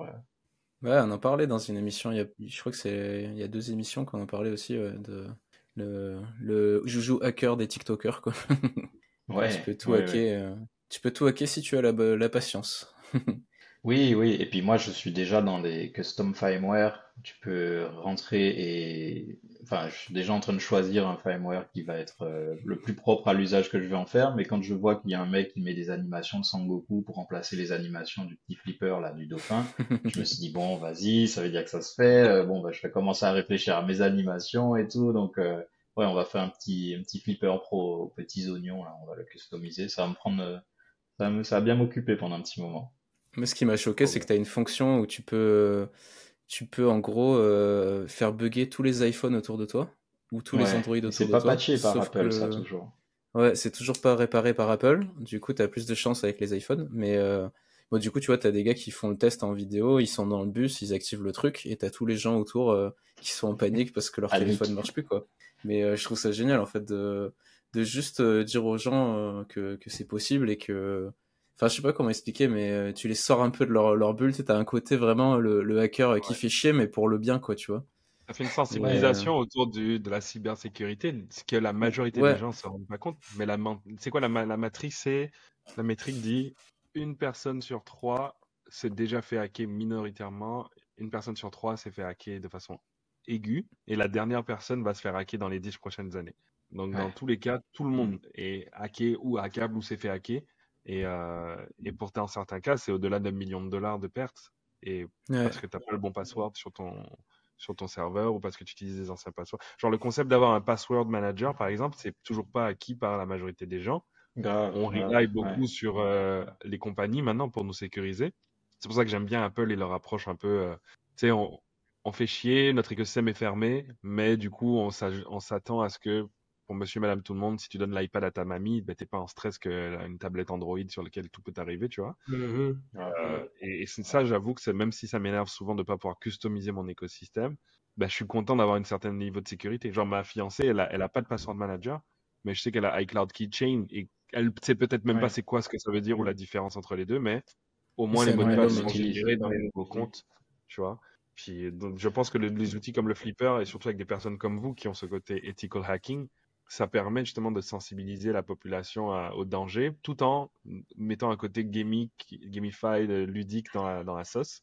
Et pour ceux qui vont plus loin, bah, de créer leur propre expérience et de créer quelque chose de Moi, ce que, ce que, je trouve fou, c'est que, tu vois, genre, tout le monde sait qu'on peut se faire voler un mot de passe, qu'on peut se faire hacker euh, facilement sur téléphone. Mais là, avec le flipper, tu peux toucher des appareils euh, que tu pensais un peu sécurisés ou euh, où tu dis c'est pas possible. Tu vois, par exemple, bah, tu peux reproduire le badge de porte de quelqu'un, tu peux même des fois deviner le code avec certains firmware, donc tu peux passer dans des portes sécurisées. Mais un des trucs qui m'avait un des trucs qui m'avait choqué, c'était ouais, bah, t'as ouvrir une Tesla, mais t'as hum, l'idée où euh, bah, tu peux ouvrir n'importe quelle voiture et tu peux changer les prix à la pompe à essence. Et ça, ça m'avait, ça m'avait choqué de me dire, ouais, c'est si facile que ça, quoi. Parce qu'en gros, c'est juste un truc radiofréquence, le gars il change de prix et voilà. Ou il diffuse une annonce dans un supermarché, il change l'annonce qui moins cher? Non, du coup, tu payes pas moins cher. C'est juste tu changes le prix euh, pour faire chier, quoi, ah, tu vois. Et euh... La vieille surprise. Mais plus tu hacks, du coup, de façon en plus où c'est plus ou moins un dollar, euh, ok, ça, ça fout un peu le bordel, mais c'est plutôt un dollar pour euh, le client. Et puis surtout, ça force le professionnel à se doter ou en tout cas à se muscler un peu plus en termes de sécurité. Donc en fait, c'est plus de gens utilisent cet outil-là et plus euh, collectivement on augmente le niveau des exigences de sécurité. Donc je trouve que c'est plus un outil white hat, euh, white hat au final que qu'un outil de, de pour, pour emmerder le monde quoi. D'accord. C'est même grey hat dans le sens où tu vas aller casser un truc pour forcer la personne à le, à le réparer. je pense que c'est ça. Il y a un côté anonymous hein, dans ça, on en parlait tout à l'heure, mais, mais c'est vraiment ça. C'est un mode, euh, je vais vous montrer les failles et les mettre au grand jour pour que vous puissiez vous révolter le fait qu'il y ait une faille ou pour que les gens qui ont laissé la faille se faire aient un moment de shake-up et, et doivent la, la réparer. Donc ouais, Andy, c'est quoi ton jeu euh, de ton cadeau de Noël? Ah, Moi, je, je, prie pour que le, Père Noël il m'apporte un, une imprimante 3D. Euh, sur laquelle j'ai flashé depuis depuis un moment là. C'est euh, c'est l'entreprise s'appelle Bamboo. Et en gros pour moi le cadeau c'est pas vraiment l'imprimante 3D c'est la c'est la revanche parce que en gros j'ai acheté une, une, imprimante 3D au tout début quand c'était euh, quand on commençait à en parler avec mon père. Et euh, et en fait euh, c'était horrible. Genre on l'a montée j'ai pris un temps fou à la monter à la régler. En, gros j'ai perdu je crois deux semaines. En plus de ça c'était mes deux dernières semaines scolaires. Je savais qu'après je rentrais dans la vie active. J'avais plus de et en fait j'ai vraiment gâché mes deux semaines à essayer de faire marcher cette, cette imprimante pourrie il y avait ça, ça marchait jamais tu vois il y avait toujours, euh, c'était trop chaud, trop froid, euh, il y avait trop de retrait, il y avait trop de machin. Il fallait régler des trucs au millimètre alors que tu avais euh, un réglage à la main, tu vois, tu peux pas régler au millimètre à la main. Et en fait là, du coup, c'est la vengeance d'avoir une, une, vraie imprimante 3D moderne. Et en fait, j'avais pas réalisé à quel point ça, ça a vraiment évolué, quoi. Et, ouais, tu fais le petit bon technologique. Ah là, c'est un bon de fou parce que ça doit faire au moins. Le lit qui s'aligne automatiquement, moi, c'est le plus choc parce que je perdais tellement de temps dans les anciennes imprimantes avec ça là là, tu peux euh, connaître sa propre température. T'es comme, what? T'es calibrage, calibrage automatique et tout, et maintenant tu les achètes. Il y en a certaines où t'as aucun montage, quoi. T'achètes, elle est prête. Et du coup, en plus de ça, celle sur laquelle j'ai flashé, c'est euh, une imprimante qui est multicolore. Ça aussi, c'est un truc qu'on on entend hmm. parler depuis longtemps, mais ça y est, c'est enfin, c'est enfin là, quoi. Donc t'as quatre couleurs, mais tu peux rajouter des modules et monter jusqu'à 20 couleurs, en gros, de 20 filaments différents. Ah, et, euh, et en fait, ce qui est aussi choquant, c'est de voir l'évolution de la, de la communauté qui s'est vraiment spécialisé où avant les gens ils faisaient des petits trucs rigolos, tu vois, euh, sans trop réfléchir. Donc des fois tu avais des pièces où tu allais les imprimer, elles étaient pas solides, elles étaient pas, euh, bah, elles étaient pas bien réfléchies. Maintenant j'ai l'impression que tu as un peu des, des, gars qui ont un peu plus euh, l'esprit ingénieur ou qui sont peut-être des ingénieurs qui ont qui sont mis dans ce dans cet univers là quoi. Mais t'as des bah, as des gars qui commencent par exemple à faire des des ressorts imprimés en 3D, mais du coup ça ressemble pas du tout à un ressort, mais ça fait la même fonction si tu veux. Euh, il y a plein de trucs comme ça où ils ont trouvé un peu des parades et des astuces. Ils utilisent beaucoup les aimants aussi pour euh, connecter ensemble des pièces ou pour faire des mécanismes euh, spéciaux. Enfin, il y a vraiment plein d'ingéniosité.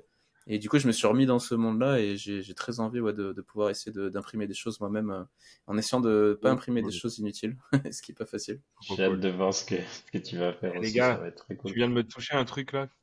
Je sais pas si vous savez, mais au Canada, les géomags sont interdits comme les Kinder sont interdits en, en, Amérique. Donc tu peux pas vendre des Kinder en neuf, tu sais, comme on avait en France, parce qu'apparemment les enfants mangent et puis il y a des petites pièces et tout. Et à cause de, la même raison, les géomags sont interdits au Canada. Donc moi, je suis un grand fan d'aimants. Depuis petit, c'est mon jouet préféré dans les tours de magie et tout. Et dans tous les trucs que j'ai, si je devais avoir un objet, ce serait une petite boîte de géomag. Tu sais, c'est les petites barres là avec des, aimants, euh. et des structures. Eh, mais t'imagines, t'es un adulte avec un salaire à l'époque où ils vendaient ça à Noël, mais c'était fini. Genre, j'aurais lâché. Ouais, T'as le droit d'aller en t'as le droit d'en, enfin, commander, ça vient au Canada ou c'est vraiment interdit, interdit Je peux pas commander, il faudrait que j'aille dans un pays, que je les ramène et même les douanes, il faudrait que je passe les douanes sans les déclarer et que je me fasse pas fouiller. Parce que si tu rentres avec, ah, ils sont durs quand même. C'est ouf quand même, c'est tellement arbitraire en plus. wow. Ah ouais. Voilà, c'était ma, petite question. Mais Manu, du coup, je sais pas si tu nous as dit euh, si tu nous as dit ta réponse pour le cadeau ou si Ouais, j'ai dit plein de trucs, mais en fait, il faut que je choisisse. En fait, je, dois faire un choix. Je me suis fait des cadeaux. En fait, j'aime me faire des, des pièges. Comme je sais que je vais jamais mettre le temps dans des trucs, je m'achète un truc que je sais que j'aurai pas le choix de d'ouvrir parce qu'il est sur la table maintenant. Sauf que là, je me suis fait un piège quadruple parce que je pensais que j'aurais vraiment beaucoup de temps à Noël. Et donc, j'ai acheté des trucs dans des domaines complètement différents. Donc là, par exemple, genre, ouvrir ça, là. Et ça, je sais que je suis fini. Genre, Noël va y passer. Ça sert à rien. Je vais même pas l'ouvrir maintenant. Euh, je pense que je vais m'ouvrir le, le KO2 parce que j'ai juste envie de faire des bits. euh, Mais c'est surtout, je pense, le quadrupède. Je vais vous le montrer là. Mais ça, c'est la faute à Andy Vincent encore. Hein. Mais on parlait de super. Euh, moi aussi, tu m'as fait enlever de la poussière sur la boîte de, du mien qui traîne. Ah, ah ouais. Ouais, lui, il, est, il a l'air cool parce qu'il a des yeux en plus. Donc, euh, je vais, je vais découvrir l'univers de, de la robotique faire un peu de soudure. J'ai ouvert la boîte, c'est 5000 pièces le truc, ça va être assez. Euh, ouais. Ça va être assez compliqué là. On va, on va le faire. Petit robot. Mais en gros, c'est un robot euh, à quadrupède avec euh, quatre pattes qui, qui à la fin tient sur ton bureau. Il est tout petit. Il réagit au mouvement parce que du coup, il a une caméra. Il réagit au son aussi parce qu'il a un speaker et un micro.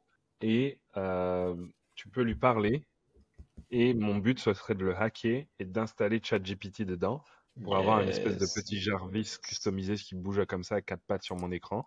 Ah, et je pense qu'il peut porter des, des poids jusqu'à un kilo, donc je pourrais aussi ramener ma bouteille d'eau et la mettre dessus, le faire aller jusqu'à la salle de bain, remplir, revenir. Parce que du coup, j'ai un truc automatisé que je peux activer.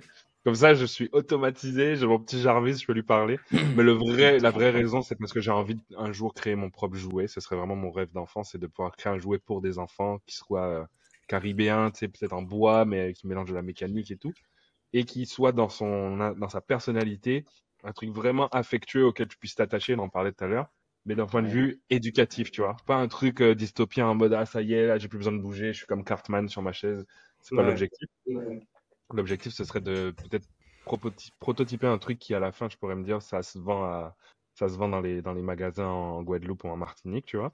Et peut-être t'apprends le créole, t'apprends les valeurs ou les coutumes, de, te permettre d'être ton assistant dans la cuisine quand tu fais à manger, apprendre à faire des acras, tu vois, des trucs comme ça. Et, j'aimerais bien, du coup, avoir mon propre assistant, tu vois, customisé à fond. Donc, il faut commencer par apprendre à le faire marcher, ensuite apprendre à le faire voir, puis entendre, et on va continuer après. C'est bien ça. Petit, un petit enfant à faire grandir, là, c'est génial. Que tu vas construire en plus. La satisfaction euh, à chaque étape, elle est, elle est énorme quand tu construis ça. Ouais. Quand il va te faire ta, sa première réponse. Euh. Faut que cet, cet hiver-là, l'objectif, c'est mettre à jour mon portfolio parce que j'ai tellement bossé les quatre dernières années, j'ai jamais mis une pause dans mon boulot pour m'arrêter et dire ce que je fais. Et donc souvent, ce que je fais, c'est ce qu'on voit en temps réel, mais les choses que je publie sur les réseaux, c'est des choses qui ont pris la plupart du temps moins de 24 heures à être faites. Et donc, c'est des petites bouchées de pain. Pour moi, le, les vrais travail et ce qui se passe derrière est souvent abstrait et, pas très expliqué sur mon site web. Donc, j'ai envie de m'arrêter, mettre une mise à jour de mon site web, mettre mon portfolio à jour. Comme ça, au moins, j'ai une mise à jour 2023-2024. Et après, je peux me lancer dans des trucs un peu plus foufou qui, qui vont se connecter au reste un peu plus naturellement, quoi. Ouais, j'avoue, le temps. Le temps. Oh Imagine tu en avais accès à la salle du temps de Dragon Ball. Tu peux rentrer, il se passe une heure. C'est mon rêve, ça. J'y pense souvent. C'est ça qui est chaud. C'est que j'y pense. Ah oui, j'ai souvent ce. Je trouvais ce concept tellement chaud, tellement ouf dans le, hmm. dans le manga que ça m'a ça m'a marqué. Ça m'a genre mon cerveau il a fait what the fuck? Et c'est resté c'est resté euh, et souvent ouais, quand je manque de temps je pense à je pense à la salle du temps dans DBZ en plus je suis un fan vrai que tu nous fasses une pièce d'art avec ça ce serait trop cool. Voir comment grave grave. Mais oh, la salle du temps de Richard s'il pouvait la designer lui-même tu vois. Ah ouais en, en, réinterprétation elle est déjà tellement cool hein, celle de Toriyama. Ouais. c'est vrai qu'elle est, cool elle est vraiment Puis elle est relativement vide en fait. C'est un palais dans un espace complètement vide. Est-ce que vous vous auriez des trucs dedans genre vous metteriez quoi dans votre salle du temps?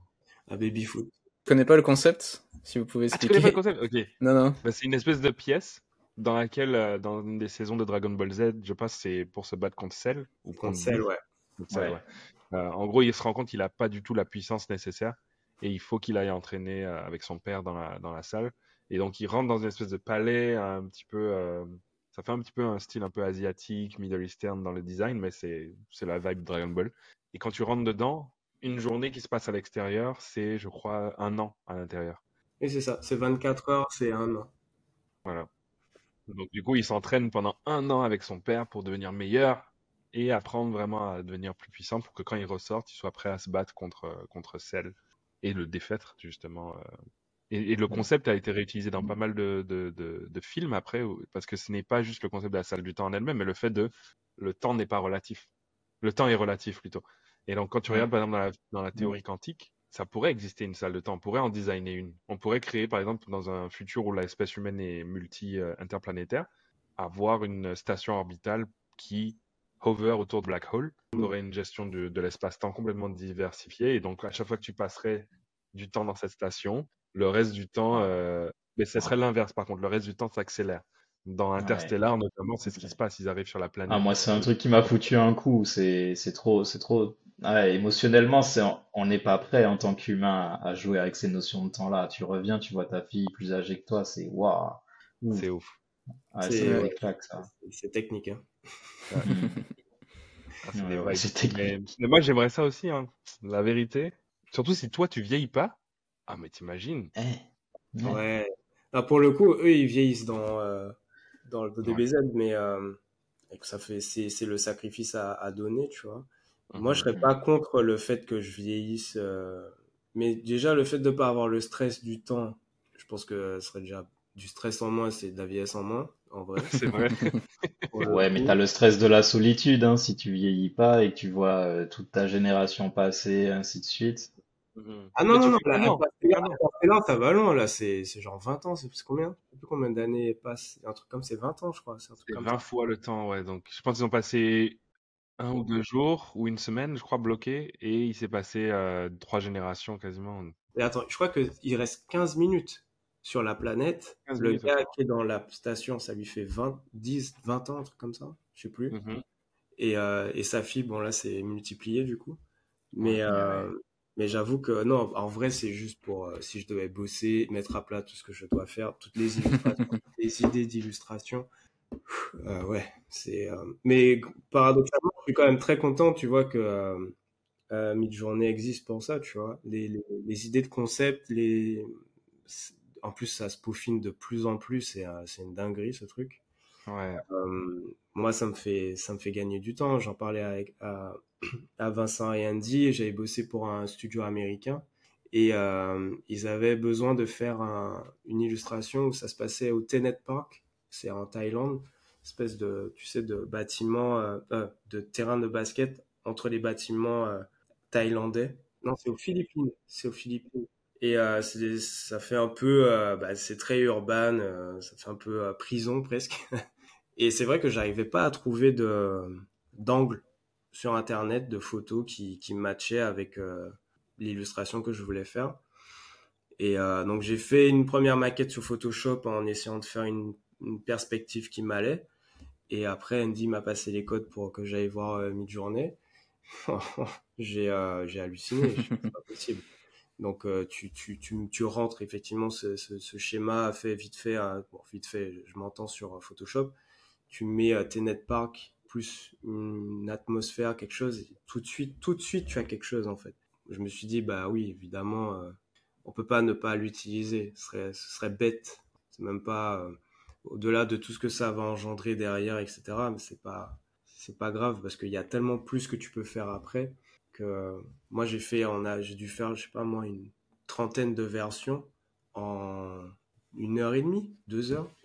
Et ça, fait, ça me fait gagner, mais euh, genre une semaine de tof. C'est, extraordinaire ce truc.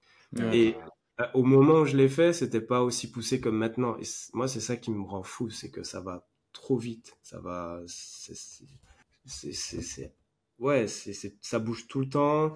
C'est de mieux en mieux. Euh, là, la vidéo, ça commence à s'améliorer également. Euh, et la 3D l'année prochaine s'en vient. Euh, ce Mid Journey, d'ailleurs, j'ai une vidéo qui devait sortir aujourd'hui, mais j'ai pas eu le temps de l'éditer encore. Mais c'est pour montrer que ceux qui ont créé plus de 10 000 images ont accès maintenant à l'alpha de leur site web. Et du coup, apparemment, c'est très chaud là. T'es plus sur Discord, donc ça va être super accessible pour beaucoup de gens qui étaient refrénés par juste l'onboarding. Il n'y a pas de feature en plus encore, mais le 6.0 va sortir bientôt. Une fois que c'est en 6.0, la qualité va être indescriptible par rapport à la réalité. Mais le CEO a surtout dit que le même modèle est en train d'être entraîné pour qu'en 2024, ils arrivent avec vidéo et 3D et 3D World. On va pouvoir créer des scènes et des compositions. Moi, j'ai déjà testé des outils de génératif 3D avec euh, Luma notamment. Tu sais, c'est au même niveau que Midjourney était dans la V2 et dans leur V1. Mais entre V2 et V6, euh, on a eu moins d'un an. Hein. Donc, euh, si en un an, on arrive à un niveau 3D où tu as des outils, ben, ça veut dire que le travail de 3D modeler, d'illustrateur et de, de peintre, oui, ça va créer des, pertes de travail et un manque de questions, mais surtout, ça va nous. Voici mon exemple. Quand la photo est arrivée, beaucoup de peintres se sont plaints parce qu'ils allaient perdre leur travail. Mmh. Mais ce que ça a vraiment permis, parce que la peinture avant, c'était peinture nature. C'est-à-dire, on t'envoyait quelque part, on voyait l'endroit, on te demandait de le peindre pour pouvoir créer une peinture ultra réaliste. Mais quand la photo est arrivée, ça a permis que pas mal de jobs de peintres qui n'aiment pas faire ça ont pu laisser les photographes du coup faire de la représentation de nature. Et ça a permis de créer l'art abstrait le pointillisme, le cubisme et tous les autres euh, courants qui n'existaient pas avant se sont créés à cause de la menace de la photographie qui a pris une bonne partie du travail de, peinture euh, réaliste. Donc je pense que là, le AI va nous permettre de nous étendre dans des types d'art qu'on n'a pas encore en fait. Genre là, j'étudie le, real-time art, par exemple, être capable de mélanger audio-réactivité avec euh, peinture et utiliser du AI pour ensuite retransformer en temps réel les visuels qui se créent pour créer des images nouvelles. C'est des thèmes que tu vois ça que dans les, les, gens qui font du générative art ou dans les VJ euh, un mmh petit peu obscurs, mais c'est pas un truc assez popularisé. Donc le style est toujours un peu euh, industriel, technologique, machin. Imagine si tout le monde, même les personnes qui font de l'aquarelle, de la pastel, du watercolor, de la peinture écrite, etc., ont accès à ça, le genre de genres musicaux et visuels que ça va générer. Et c'est là où je me dis que le AI a un avantage parce que, comme Richard, tu vois, il est un artiste traditionnel qui utilise le AI pour la partie conceptuelle, qui est ce qui en fait lui, lui fait perdre beaucoup de temps dans, le, dans, la, méthode traditionnelle, mais il va toujours ensuite bosser avec ses vraies mains et faire la partie qu'il aime faire. Le AI lui permet de couper dans le temps qu'il perd dans les actions qu'il n'aime pas faire et de gagner ce même temps de pouvoir le réinvestir dans les actions qu'il aime faire et d'y mettre plus d'amour. Alors que les entreprises, et c'est là où la, partie m'énerve un petit peu au niveau irresponsabilité, utilisent le AI pour remplacer one-one leurs, leurs, euh, leurs employés. Donc ils se disent ah on peut faire un bébé en un mois donc on n'a pas besoin de neuf femmes finalement. Alors que non tu as toujours besoin de neuf mois pour faire un bon bébé on s'en fout du nombre de femmes. Ben, il faut voir ça de la même façon. Le AI va ça veut pas dire qu'il faut faire plus de boulot et de merde plus vite. Il faut mettre maintenant le temps qu'on a gagné d'en faire du travail de qualité et ceux qui le font je pense c'est ceux qui vont gagner la prochaine euh, la prochaine le prochain courant parce qu'on va avoir des milliers de gens qui vont faire des générateurs d'art mais ça va être de l'art shallow, sans histoire derrière, il n'y aura pas de storytelling. Ça va être beau visuellement, mais au bout d'un moment, on va être saturé parce qu'on en aura partout. Et ce qui va se mmh. sortir du lot, c'est ceux qui vont venir avec euh, une vraie présence, un vrai, un vrai message. Et une recherche aussi. Le, temps de recherche va être valorisé et ça, ça va faire du bien. Moi, j'ai hâte de voir ce que Alberto Mielgo fera avec un truc comme ça, pour le coup. Euh. Waouh! oui, là. Parce que tu vois, c'est juste ça, c'est vraiment. Euh, comme tu viens de dire, le temps que tu gagnes grâce à cet outil, où tu places en fait le, jusqu'où tu peux pousser ton art en fait, tout simplement. C'est ça, c'est que moi, le, truc de concept art, euh, ça me fait perdre du temps. Euh, mais c'est vrai que comme avec Midjourney, ça me fait gagner le temps, etc. bah, j'ai pu pousser en fait mon art sans me dire ah mais putain là il me reste que deux jours, euh, voilà tu vois. Et c'est vrai que bah ouais je suis, je suis reconnaissant de ça et c'est clair que c'est important. Après euh, il y, en a qui te diront oui mais du coup tu ce temps que tu perds dans la conception euh, tu perds aussi en expertise. il faut apprendre à être plus rapide aussi dans, dans, après, est-ce que c'est vraiment nécessaire euh, Là, c'est vraiment chaque, chaque artiste qui voit en fonction de ses besoins. Moi, perso, j'en ai, j'en avais pas besoin.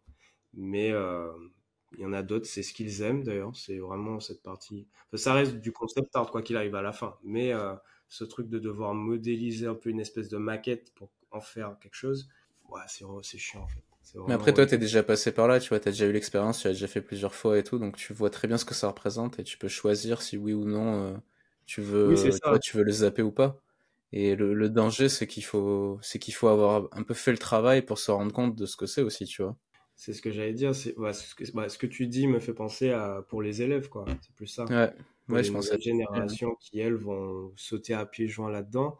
Encore une fois, je sais pas du tout ce que ça va donner. Tu sais, c'est un peu comme euh, ces personnes qui disaient, euh, pour moi, un vrai dessinateur, c'est quelqu'un qui prend le papier, euh, qui prend le fusain et qui dessine. Alors qu'il y a Photoshop, très bien, tu peux prendre une brosse euh, qui fait effet fusain et enfin, t'as quand même une œuvre d'art à la fin, en fait. C'est juste du digital, c'est différent, c'est autre chose. Et donc, t'as des puristes, ok. Et puis, t'as des gens qui s'adaptent et qui font avec leur temps. Par contre, c'est clair que la personne qui prend un papier et qui fait un fusain avec un fusain pour faire un portrait, a plus de skills dans le dessin, technique en tout cas, que la personne qui va faire sous le digital, parce que digital, tu as CTRL Z et CTRL Z, bah, tu as droit à l'erreur, entre guillemets. Donc c'est encore différent. De toute façon, c'est pas du tout la même chose pour moi. Mais si on doit ramener sur la, en termes de skills euh, techniques, euh, il y en a un qui est, qui est plus fort, oui. Est-ce que c'est le plus doué, je sais pas. Après, tu juges une technique, mais quand souvent, enfin, faut voir de quel point de vue on se place. Euh, certains vont juger finalement le résultat. Donc, euh, peut-être que d'avoir un contrôle Z, euh, ça va aider à avoir un résultat qui sera peut-être mieux appréhendé par le, ah par l'utilisateur ou le. Ma mère, quand elle était prof d'art au collège, c'était, elle disait ne prenez pas la gomme. Tu vois, elle nous apprenait le crayon et, le, et apprendre en fait à utiliser les ratures comme faisant part du processus et de presque les réadapter ensuite et les réutiliser dans ton œuvre. Comme un peu Bob Ross disait, a des happy accidents. J'ai fait une tâche, hein, c'est pas grave, un petit arbre avec. Tu vois. Rembrandt. Rembrandt aussi, exact. Et, et je me dis, c'est un petit peu cette culture-là aussi du contrôle Z où tu as tout qui peut être tellement parfait que du coup, tu vas avoir un message exact déjà en tête, mais c'est parce que tu as fait le travail de recherche versus l'artiste qui va tomber, euh, trébucher et utiliser en fait cet aléatoire dans son œuvre. Et c'est des styles différents. Je suis d'accord avec Richard. En fait, on ne peut pas forcément juger parce que ça dépend de ton ta, sensibilité ou ce que tu recherches. Mais il y a un message qui reste quand même assez commun. Je pense c'est que l'art c'est de la douleur ou c'est en tout cas essayer de communiquer une certaine une certaine émotion que l'artiste sait, mais en mmh. sachant que la mmh. seconde où l'œuvre est réalisée et publiée, ça ne lui appartient plus et c'est dans l'œil de celui qui regarde maintenant qu'il y a un travail de communication. Et donc l'artiste ne sera jamais compris et l'œuvre ne sera jamais compris pour son intention initiale. Mais par contre, si l'œuvre génère de l'émotion, elle existe en elle-même sans l'artiste. Et souvent d'ailleurs, on connaît la Joconde, mais on oublie que c'est Da Vinci, tu vois. Et tu as, beaucoup de, de réflexions comme ça, je pense, où tu sépares l'œuvre de l'artiste on peut parler de Kanye West pour l'exemple, tu vois. Et, je pense que c'est intéressant quand tu vois avec le AI. Très très bon exemple. très bon exemple. Quand tu penses au AI maintenant, est-ce que tu sépares l'artiste du workflow de l'œuvre à la fin de la journée, c'est quoi que tu regardes? C'est le, rendu final, c'est le message qui a voulu être, qui a voulu être partagé, ou c'est la sueur que ça a pris pour créer le message? Ouais, c'est ça, ouais. Et en fait, ça en dit plus de la personne qui juge que de la réalité de la chose. Moi, je, je trouve qu'au contraire, c'est une belle chose parce que tu as plein de gens qui ont plein d'idées. Et, euh, et, tu vois, il y a un truc que bah, ma compagne, elle a fait il y a pas longtemps. Et mec, je sais pas comment elle a fait, elle a joué avec le prompt parce qu'elle a, je lui ai montré euh, une, application qui, c'est Leonardo ah, qu'elle a utilisé et ça a fait une dinguerie, frère. Ça fait des tatouages. Elle a fait une sirène. Qu'est-ce qu'elle m'a tapé? Elle a fait une sirène caribéenne sur la rivière avec des tatouages dorés. Et donc, ça a fait une sirène avec euh, un environnement tropical. Sauf que tu as des espèces de tribales. Et comme elle est foncée de peau, bah, en fait, le, je sais pas pourquoi, l'intelligence artificielle s'est dit, bah, je vais lui faire du tatouage, mais un tatouage euh, avec de l'or à l'intérieur. Je trouvais ça oufissime. Parce que de moi-même, j'aurais jamais pensé à faire un truc comme ça. Alors, je l'ai fait sur des démons, entre guillemets, truc égyptien, normal. Mais euh, pas euh, pour une commande d'ailleurs. Mais euh, sur, une carib sur, une, sur une sirène caribéenne avec de l'or et tout, j'étais. Et ces espèces de petits accidents où monsieur et madame tout le monde auront accès à ça, bah, je trouve que c'est plus, plus il y aura d'armes, mieux ce sera en fait. Il y a des gens qui sont passionnés, il y a des gens qui ont, grâce à ça, euh, un outil pour euh, s'exprimer. Allons-y, moi je suis chaud en fait. Bien dit. Franchement, et puis, euh, tu peux découvrir des nouveaux styles quoi.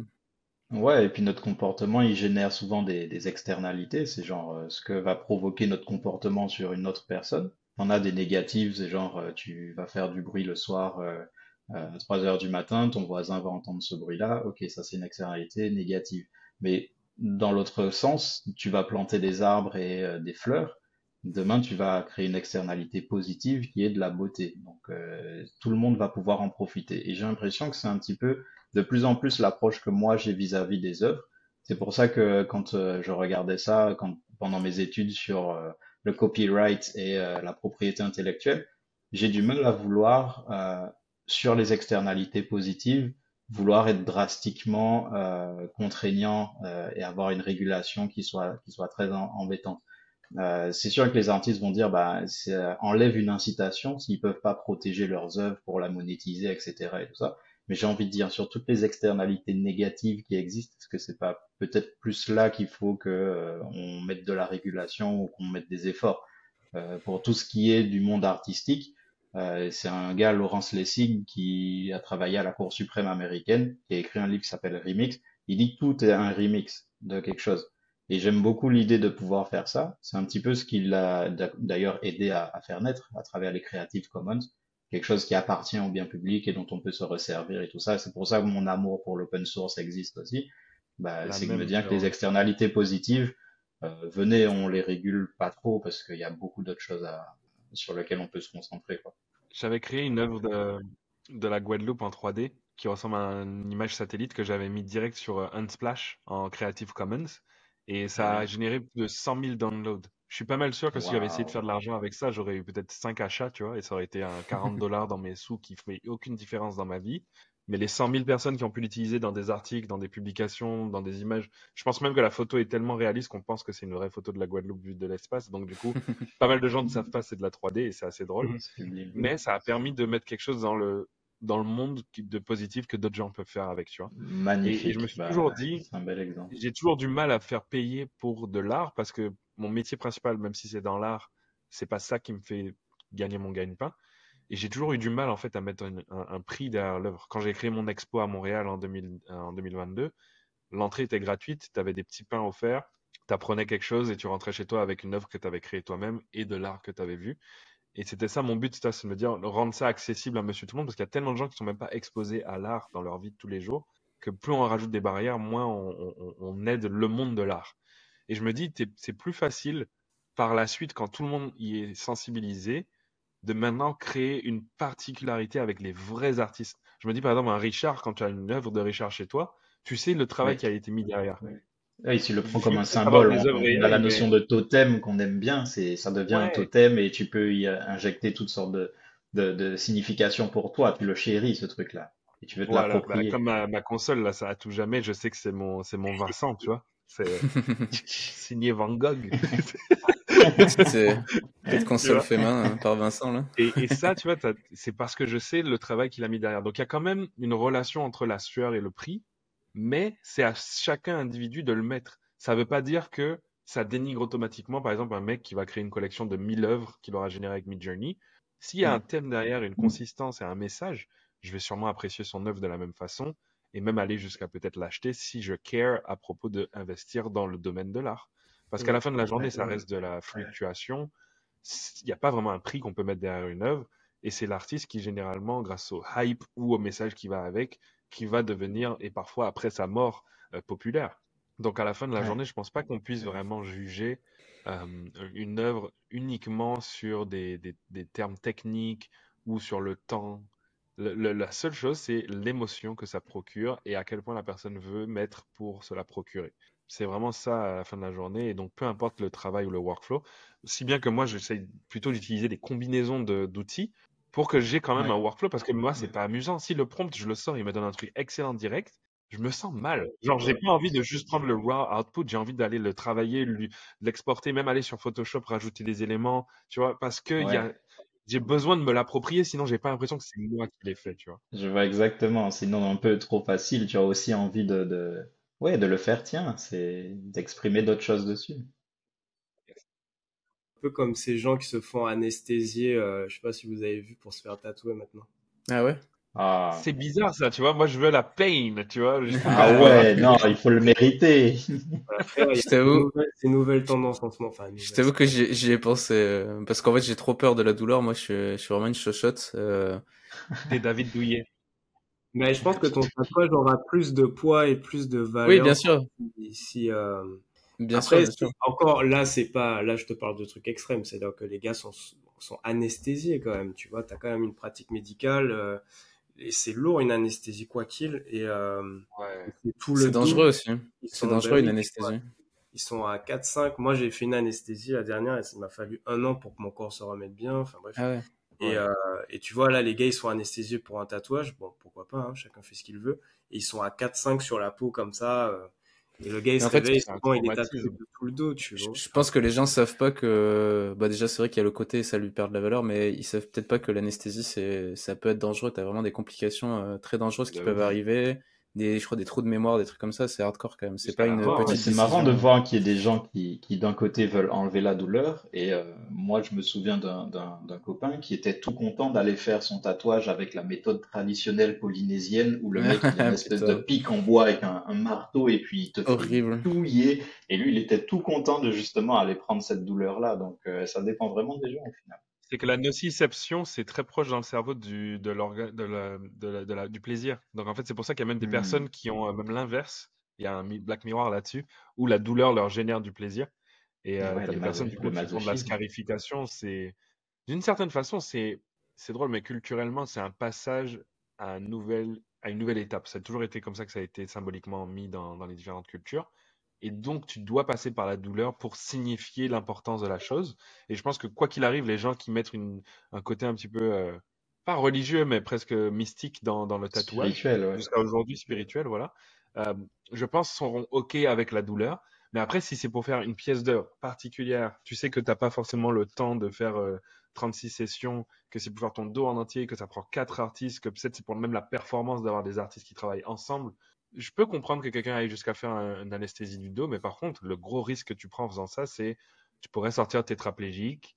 Euh, peut-être que ton corps il réagit différemment quand il est sous la, sous le, sous la, sous, sous l'anesthésie et du coup le, ta, ta peau elle est swollen mais peut-être que ça ça va pas cicatriser de la même façon. Il y a, il y a quand même plein de choses qui viennent avec dans la réflexion. Ouais, la balance risque-gain, là, elle est... Ouais, non, c'est chaud. Moi, je, enfin, pour être, enfin, on est tous tatoués, du coup, là. Non, moi non. Pas, pas encore Andy. Pas encore. Euh, pour le coup, ouais. The Game of Life.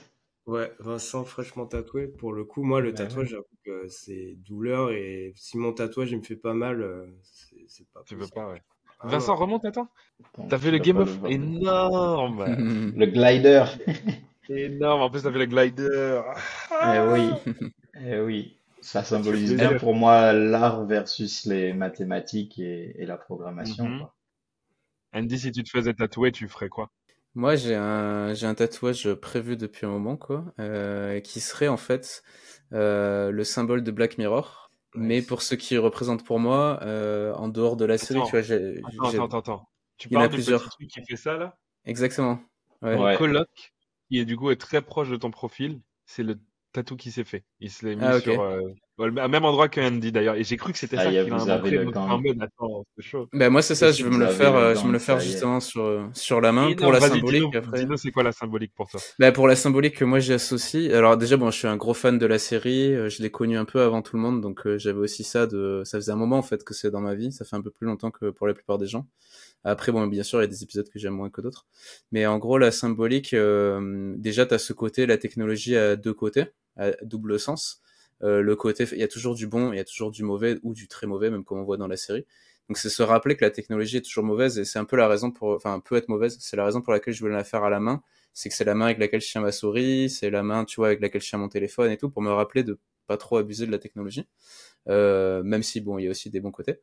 Et euh, donc il y a un truc aussi qui va vous retourner le cerveau. Si vous avez déjà vu ce symbole là, donc c'est la barre euh, qui fait comme ça. En fait, si vous regardez bien, c'est un mec qui regarde son téléphone. Oui. En fait, c'est un personnage qui, est, sur une tablette ou sur un téléphone et, voilà. Donc euh, ça, c'est l'explication de pourquoi eux, ils ont choisi le, symbole. Mais il y a un épisode, c'est l'épisode interactif, dans lequel tu, ils associent le symbole à en gros euh, toujours deux choix. Il, y a, il y a toujours deux choix. Il y a toujours, c'est un algorithme. Tu descends et tu as toujours le choix A ou le choix B. Et du coup, c'est le deuxième message. L'épisode s'appelle Snatch d'ailleurs, pour ceux qui l'ont pas vu. Snatch. Ouais, trop fou. Même s'il y a des gens qui sont déçus par le côté, c'est un épisode interactif, et il y a des gens qui, euh, du coup, étaient déçus de euh, se rendre compte qu'en fait, ils n'ont pas vraiment le choix. Parce que peu importe ce que tu fais, ça continue toujours. Des fois, ça t'oblige à faire certains choix. Peu importe ce que tu fais, il y a toujours un peu la même fin, tu vois. Euh, enfin, t'as plusieurs fins différentes, mais en gros, quand tu essaies de trouver la fin qui t'emmène le plus loin, ben, il y en a qu'une. Et en fait, ce qui est marrant, c'est qu'ils n'ont pas compris que ça fait partie du message de, de la série, justement. C'est de te bah dire que tout est programmé pour que t'aies pas de choix, en fait. Et, euh, et, les gens, ils ont pas, ils ont pas compris ce message-là. Mais... Ben, en fait, c'est drôle parce que c'est la raison pour laquelle mon coloc s'est fait le tatou. Et donc, c'est énormément dit, il va falloir que je lui raconte ton histoire parce que ça va le Vous avez deux personnes à la voir pour la même raison. Du coup, le choix, c'est ça?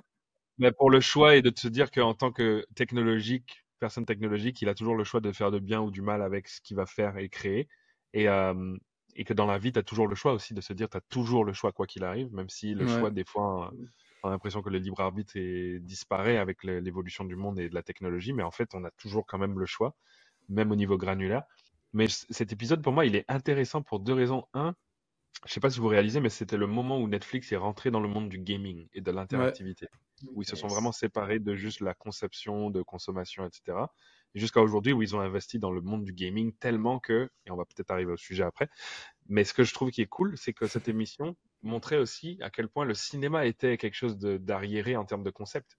Parce que tu vas au ciné, tu achètes une place 40 dollars, tu arrives, tu vois le film une fois, c'est fait. L'expérience, limite, elle est aléatoire et s'il y a du monde dans la pièce qui rigole ou qui pleure, ça rajoute à ton expérience, elle est un petit peu euh, moins solo que si tu es sur ton canapé.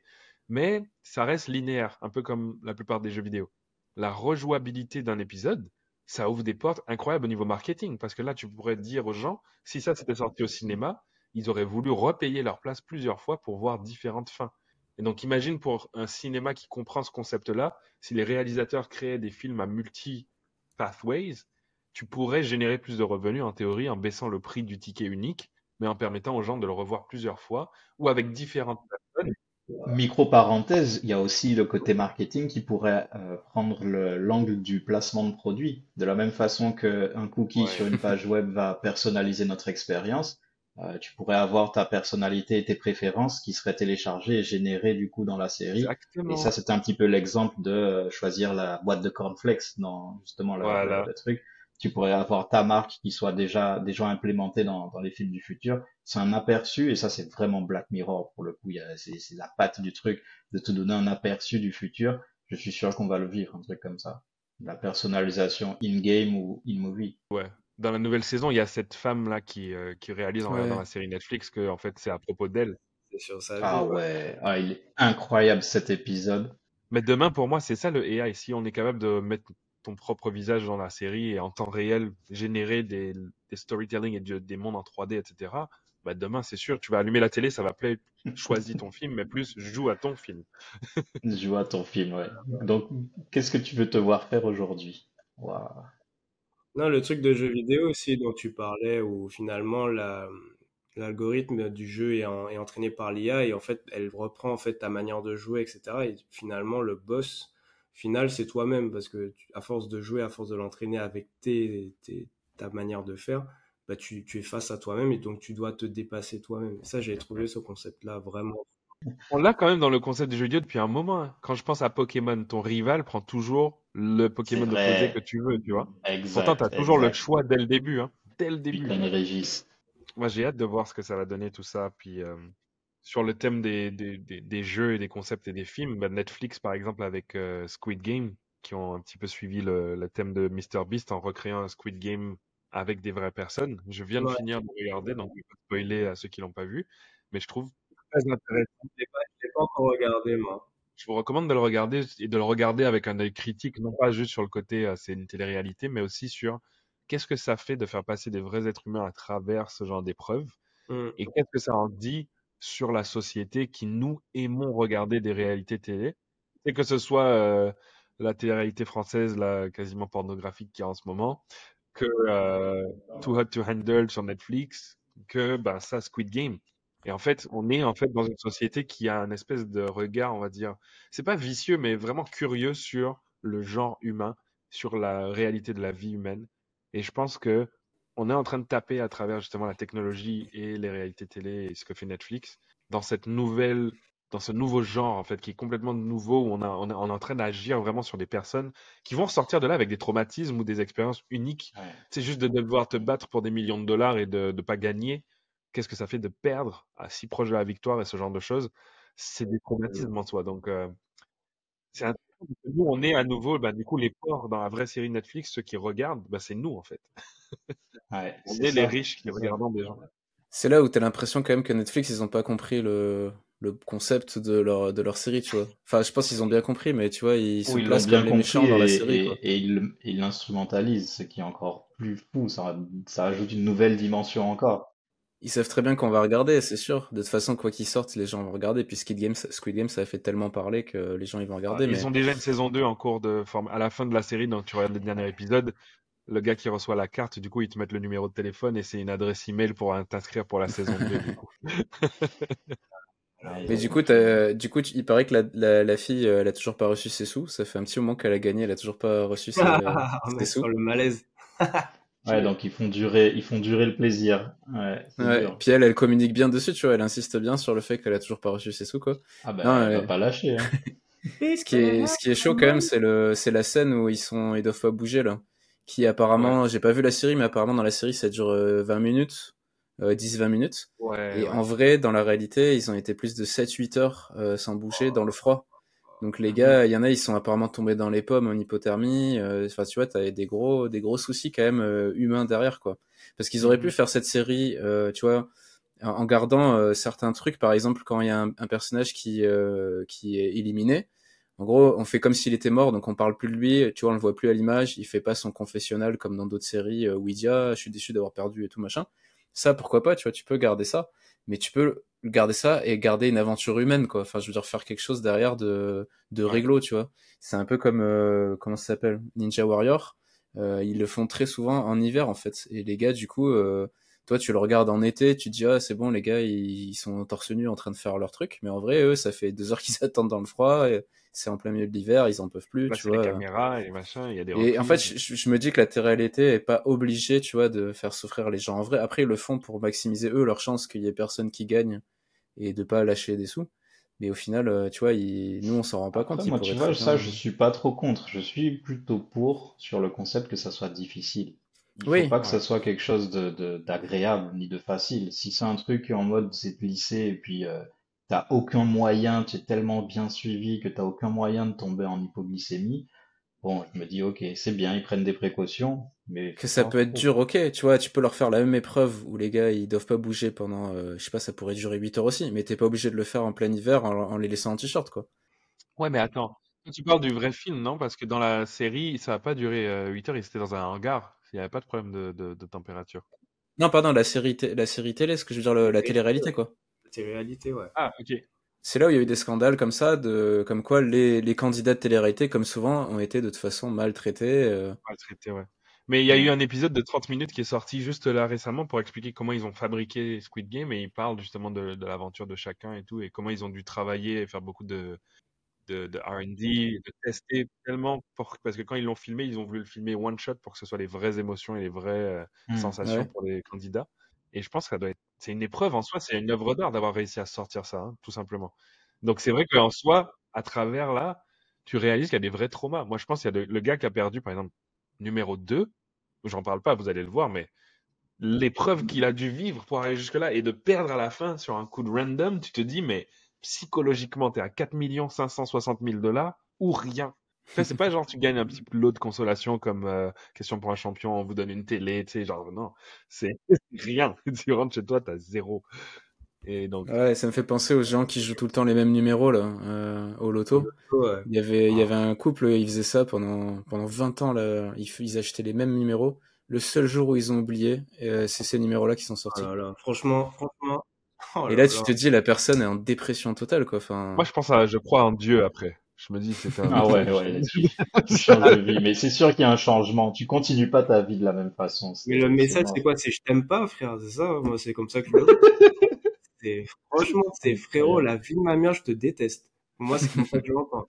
Le seul jour où je ne joue pas, tu fais que c'est mes numéros qui sortent. Bah, il y a un délire. C'était pas pour toi. J'ai dû faire un truc, j'ai dû faire une dinguerie dans une autre vie, c'est pas possible. Ouais, la probabilité, là, tu peux douter parce que, finesse. Non, mais ouais, bah, écoute, c'est que vraiment, tu dois pas gagner, en fait. C'est que vraiment, vraiment, Dieu, il te regarde, il te fait, frérot, tu vas jamais te gagner de ta vie. Jamais de ta vie, tu vas gagner le. Arrête de jouer maintenant. Essaye même plus. Arrête de jouer. Not for you. À qui le tour? Pas toi. Aïe, aïe, aïe. Bon, on peut peut-être passer au reco. Moi, j'avais une news, mais qui date d'hier et qui, en trois phrases, euh, c'est juste l'Union européenne qui commence à se prononcer pour la première fois sur des régulations pour euh, l'IA. Donc, euh, tu auras un ah, IA Act qui va commencer à sortir et bon, ouais, donc les 35 heures de négociation. Dans les grandes lignes, il y a des comment dire, il y a des, des, régulations qui vont avoir lieu pour les IA qui touchent à des choses les plus ou moins critiques. ils disent à haut risque euh, ils vont essayer de garantir la qualité des données, le respect du droit d'auteur, bonne chance, les obligations de transparence pour les modèles d'IA.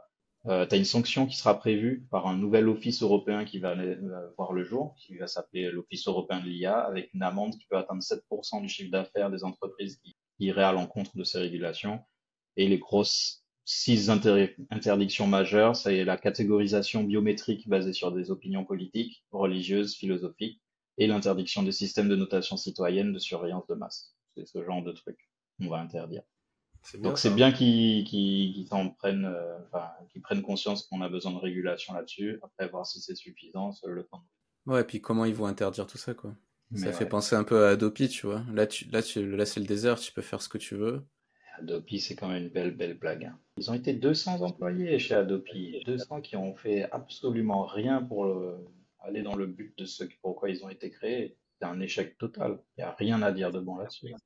Même si c'était activé, tu n'aurais jamais pu rattraper le nombre de gens euh, qui pirataient à l'époque, tu vois. Là, c'est un peu pareil. Tu pourras pas rattraper le nombre de gens qui, le nombre de gens qui font des faux, des trucs, euh, des détournements politiques avec l'IA, tu vois, par exemple, ou des fake news ou des trucs comme ça. Surtout que maintenant, il y a tout là, c'est vidéo, son et l'image euh, fixe, plus le texte. Donc, euh, le, taux de fake news qu'on va recevoir là dans les, les, années à venir, ça va être, euh, ça va être technique. Hein. Bah, tu as une chaîne de news mm. entièrement IA là, qui va se lancer euh, l'année prochaine. et en fait, tu vois, tu as tout qui est généré par IA, les sujets, les présentateurs, c'est des présentateurs IA, ils parlent avec une fausse voix, et il y a tout qui est, qui est fake, mais ils essaient de se baser sur des sources fiables, tu vois, de, de news. Mais en fait, tu pourrais très bien mm. faire la même chose en te basant sur des, sur des sources qui sont pas fiables ou qui sont orientées politiquement, tu vois, et tu pourrais générer une tonne de contenu comme ça. Et enfin, faut voir où ça nous mène, quoi. On verra. Vous voulez faire le, tour des recos, du coup? Vas-y. En termes de recos, là, le truc euh, qui m'a un peu intrigué récemment, c'est le Lego Fortnite, euh, qui est sorti euh, gratuitement comme une mise à jour de Fortnite cette semaine. J'étais hier. C'est intriguant parce que ça reprend vraiment le thème Minecraft où tu dans, du coup, t'es pas dans un battle royale avec d'autres joueurs, tu es dans ton propre serveur que tu crées, tu peux inviter tes amis et jouer en, solo. C'est une expérience beaucoup plus calme et moins euh, stressante qu'un Fortnite normal. Et du coup, c'est basé autour du, concept de Lego, donc de construction, et il y a le côté RPG et resource gathering de Minecraft. C'est très intéressant puisque c'est fait sur un Unreal Engine 5, donc c'est très beau. J'y ai mmh. joué. Franchement, je recommande d'essayer juste de lancer la partie, c'est gratuit, vous pouvez tester c'est une autre approche de, ce qu'on connaît de Fortnite. Moi, n'étant pas un fan du jeu de base, donc euh, je n'y ai jamais joué vraiment euh, de façon intéressée. Et puis là, j'ai vu Lego, je suis un fan de Lego, je me suis dit, why not, on va voir. Je lance le truc, je joue avec mon meilleur pote avec qui je jouais à Minecraft à l'époque, et on a retrouvé des sensations fun du début de Minecraft à découvrir un nouvel univers. chercher des ressources, fabriquer notre, notre petit lieu, se battre, puisque du coup, tu as ton épée, ton bouclier, donc tu te bats des mots dans la nature et tout. Et le côté construction qui est assez novateur aussi. Je ne sais pas si le jeu long terme va être bien ou si le endgame va être fun, comme peut l'être dans certains jeux. Des fois, tu kiffes au début, tu te lasses un peu au bout d'un moment. Mais on a eu des moments de fun euh, où voilà, tu, tu, meurs au bout de la map, puis il faut retourner aller chercher ton cartable, ou alors tu tombes sur un animal la nuit qui te défonce et tu te dis putain, vas-y, j'ai pas le bon stuff. Et donc, c'est un jeu sympa, je pense, à jouer avec des enfants, ça serait très très fun. Donc, si vous avez des enfants en âge de jouer à des jeux vidéo, euh, mettez-le devant ça et essayez de voir si, si vous pouvez partager des bons moments sympas. Donc, pour les fêtes, là, je, je recommande ça. c'est cool en plus parce que Lego, euh, leurs jeux habituellement sont assez pourris en fait. Je suis allé à l'expo Lego cet été et il y avait des bornes d'arcade où on pouvait tester les jeux. Et en fait, tout le monde pétait un câble parce que les enfants voulaient jouer et les parents étaient au-dessus pour essayer de les aider. Et en fait, personne comprenait. C'était. Mais les, jeux vidéo Lego, pas quand même. Lego Star Wars, par exemple, c'est pas trop nul. Hein Moi, j'aime bien. Ben, enfin, ceux, ceux, qui étaient là, c'était Jurassic Park, euh, Lego. Ah. Euh, j'ai un truc de puzzle de Lego. Et je sais pas, la jouabilité est pas incroyable, enfin surtout pour les enfants, tu vois. Après, moi, je me plaçais du point de vue d'un enfant qui essaie de comprendre comment ça marche et ce qu'il faut faire. Et c'était imbitable, quoi. Alors que Minecraft, euh, par exemple, ça passe, ça passe bien. Les, les, il y a beaucoup d'enfants qui jouent à Minecraft. Si tu as l'habitude avec Fortnite, du coup, le Lego style Fortnite Minecraft est très jouable. Tu reconnais tout de suite les contrôles, t'as pas beaucoup de, de, curving, euh, de learning curve. et je dirais Lego Builder, si vous n'y avez jamais joué, qui est fait avec Unity, c'est pas une pub parce que je bosse là-bas. C'est vraiment un jeu magnifique. Il est sur Switch, mais la qualité du jeu. Alors que c'est juste un petit diorama qui tourne et tu dois du coup placer les bons Lego pour progresser dans la map. Et à chaque fois, c'est dans un cube, donc tu avances dans des niveaux comme ça. C'est un jeu minimaliste, très sympathique. Il avait l'air joli celui-là, ouais. Ouais. Ah, nice. Voilà, c'était Marocco. Ok. Euh, moi, ma, Marocco, c'était euh, Blue Eye Samurai sur Netflix. Bah, j'ai adoré la série. Elle est très très belle. Elle est, euh, le scénario est très très cool. Elle est très violente, donc c'est pas du tout pour les enfants par contre. Et, euh, et le travail de recherche sur les costumes de l'époque, la reconstruction, même dans les gestes, ils ont fait un gros travail sur les, les, les, faciès de l'époque. Franchement, c'est canon. C'est de la 3D. ils ont voulu quand même avoir un aspect 2D et ça mmh. très bien. D'habitude, c'est souvent casse-gueule. Là, c'est très très bien fait. Ils ont fait des vraies chorégraphies pour euh, les combats qui ont été faits live par des euh, chorégraphes de, de films de, de, kung-fu et de dans, dans, le même genre, on va dire. Et euh, c'est c'est vraiment très très cool. C'est vraiment délicieux, comme j'aime bien le dire. Ouais, moi du coup je voulais vous recommander, euh, bah, j'ai deux trucs qui me renvoient euh, en arrière, de, qui me rendent très nostalgique.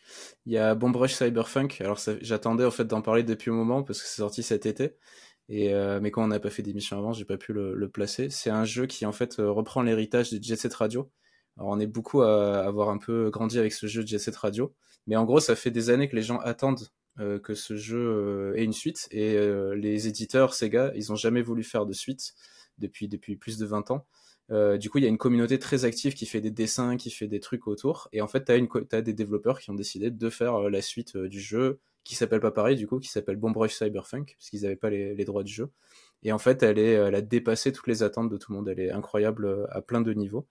Ces gens-là qui ont grandi avec Jet Radio, ils ont aussi grandi avec d'autres jeux comme Tony Hawk par exemple, ou comme plein d'autres jeux. Ils sont allés piocher des références comme ça dans d'autres jeux de la même génération, on va dire. Et du coup, il y a pas mal de surprises, de petits easter eggs euh, sonores notamment qui sont un peu cachés partout. Euh, Crazy Taxi aussi. Et euh, là, du coup, en plus, c'est assez fou parce qu'hier, ces gars, ils ont annoncé qu'ils allaient faire enfin une, vraie suite de Jet Radio et de Crazy Taxi d'ailleurs et de plein d'autres jeux. Donc là, ils se réveillent enfin, ces gars, mais ouais, ça va être vraiment fou quoi. Mais ça m'a halluciné qu'on ait parlé de ça il y a pas longtemps avec Bomb Rush et qu'on voit la trailer hier, j'étais en mode what? Du coup, j'ai trop hâte de tester ça. C'est vraiment fou pour la communauté, c'est un truc de dingue quoi. Bah typiquement, moi j'ai un, artiste que j'écoutais qui s'appelle Tumelo où en fait il a décidé de faire deux albums hommage au jeu quoi. Pour vous dire à quel point ça l'a ça l'a marqué et ça a marqué plein de gens. C'est que ça, ça se définit pas de cette radio quoi, ça se ça se teste, ça se joue, tu, tu rentres un peu dans le dans le, la communauté mais et euh, du coup, bon, j'ai pu aussi partager ça avec mon fils, donc c'était vraiment très cool ce, ce jeu. Euh, j'ai pas trop rejoué depuis, depuis que je l'ai fini, mais vraiment incroyable. Et l'autre truc qui me rend, qui me rend nostalgique, c'est trop bizarre parce que ça me rend nostalgique d'une époque que je connais pas trop. C'est un groupe de musique. Alors d'habitude, je partage pas trop euh, mes goûts musicaux parce que j'ai des goûts musicaux très bizarres. Et euh, donc ça s'appelle Joey Valence and Bray. Donc c'est deux personnes, Joey Valence et JV and Bray B-R-A-E. Et en fait, c'est un groupe qui est actuel, qui fait de la musique euh, qui ressemble aux Beastie Boys.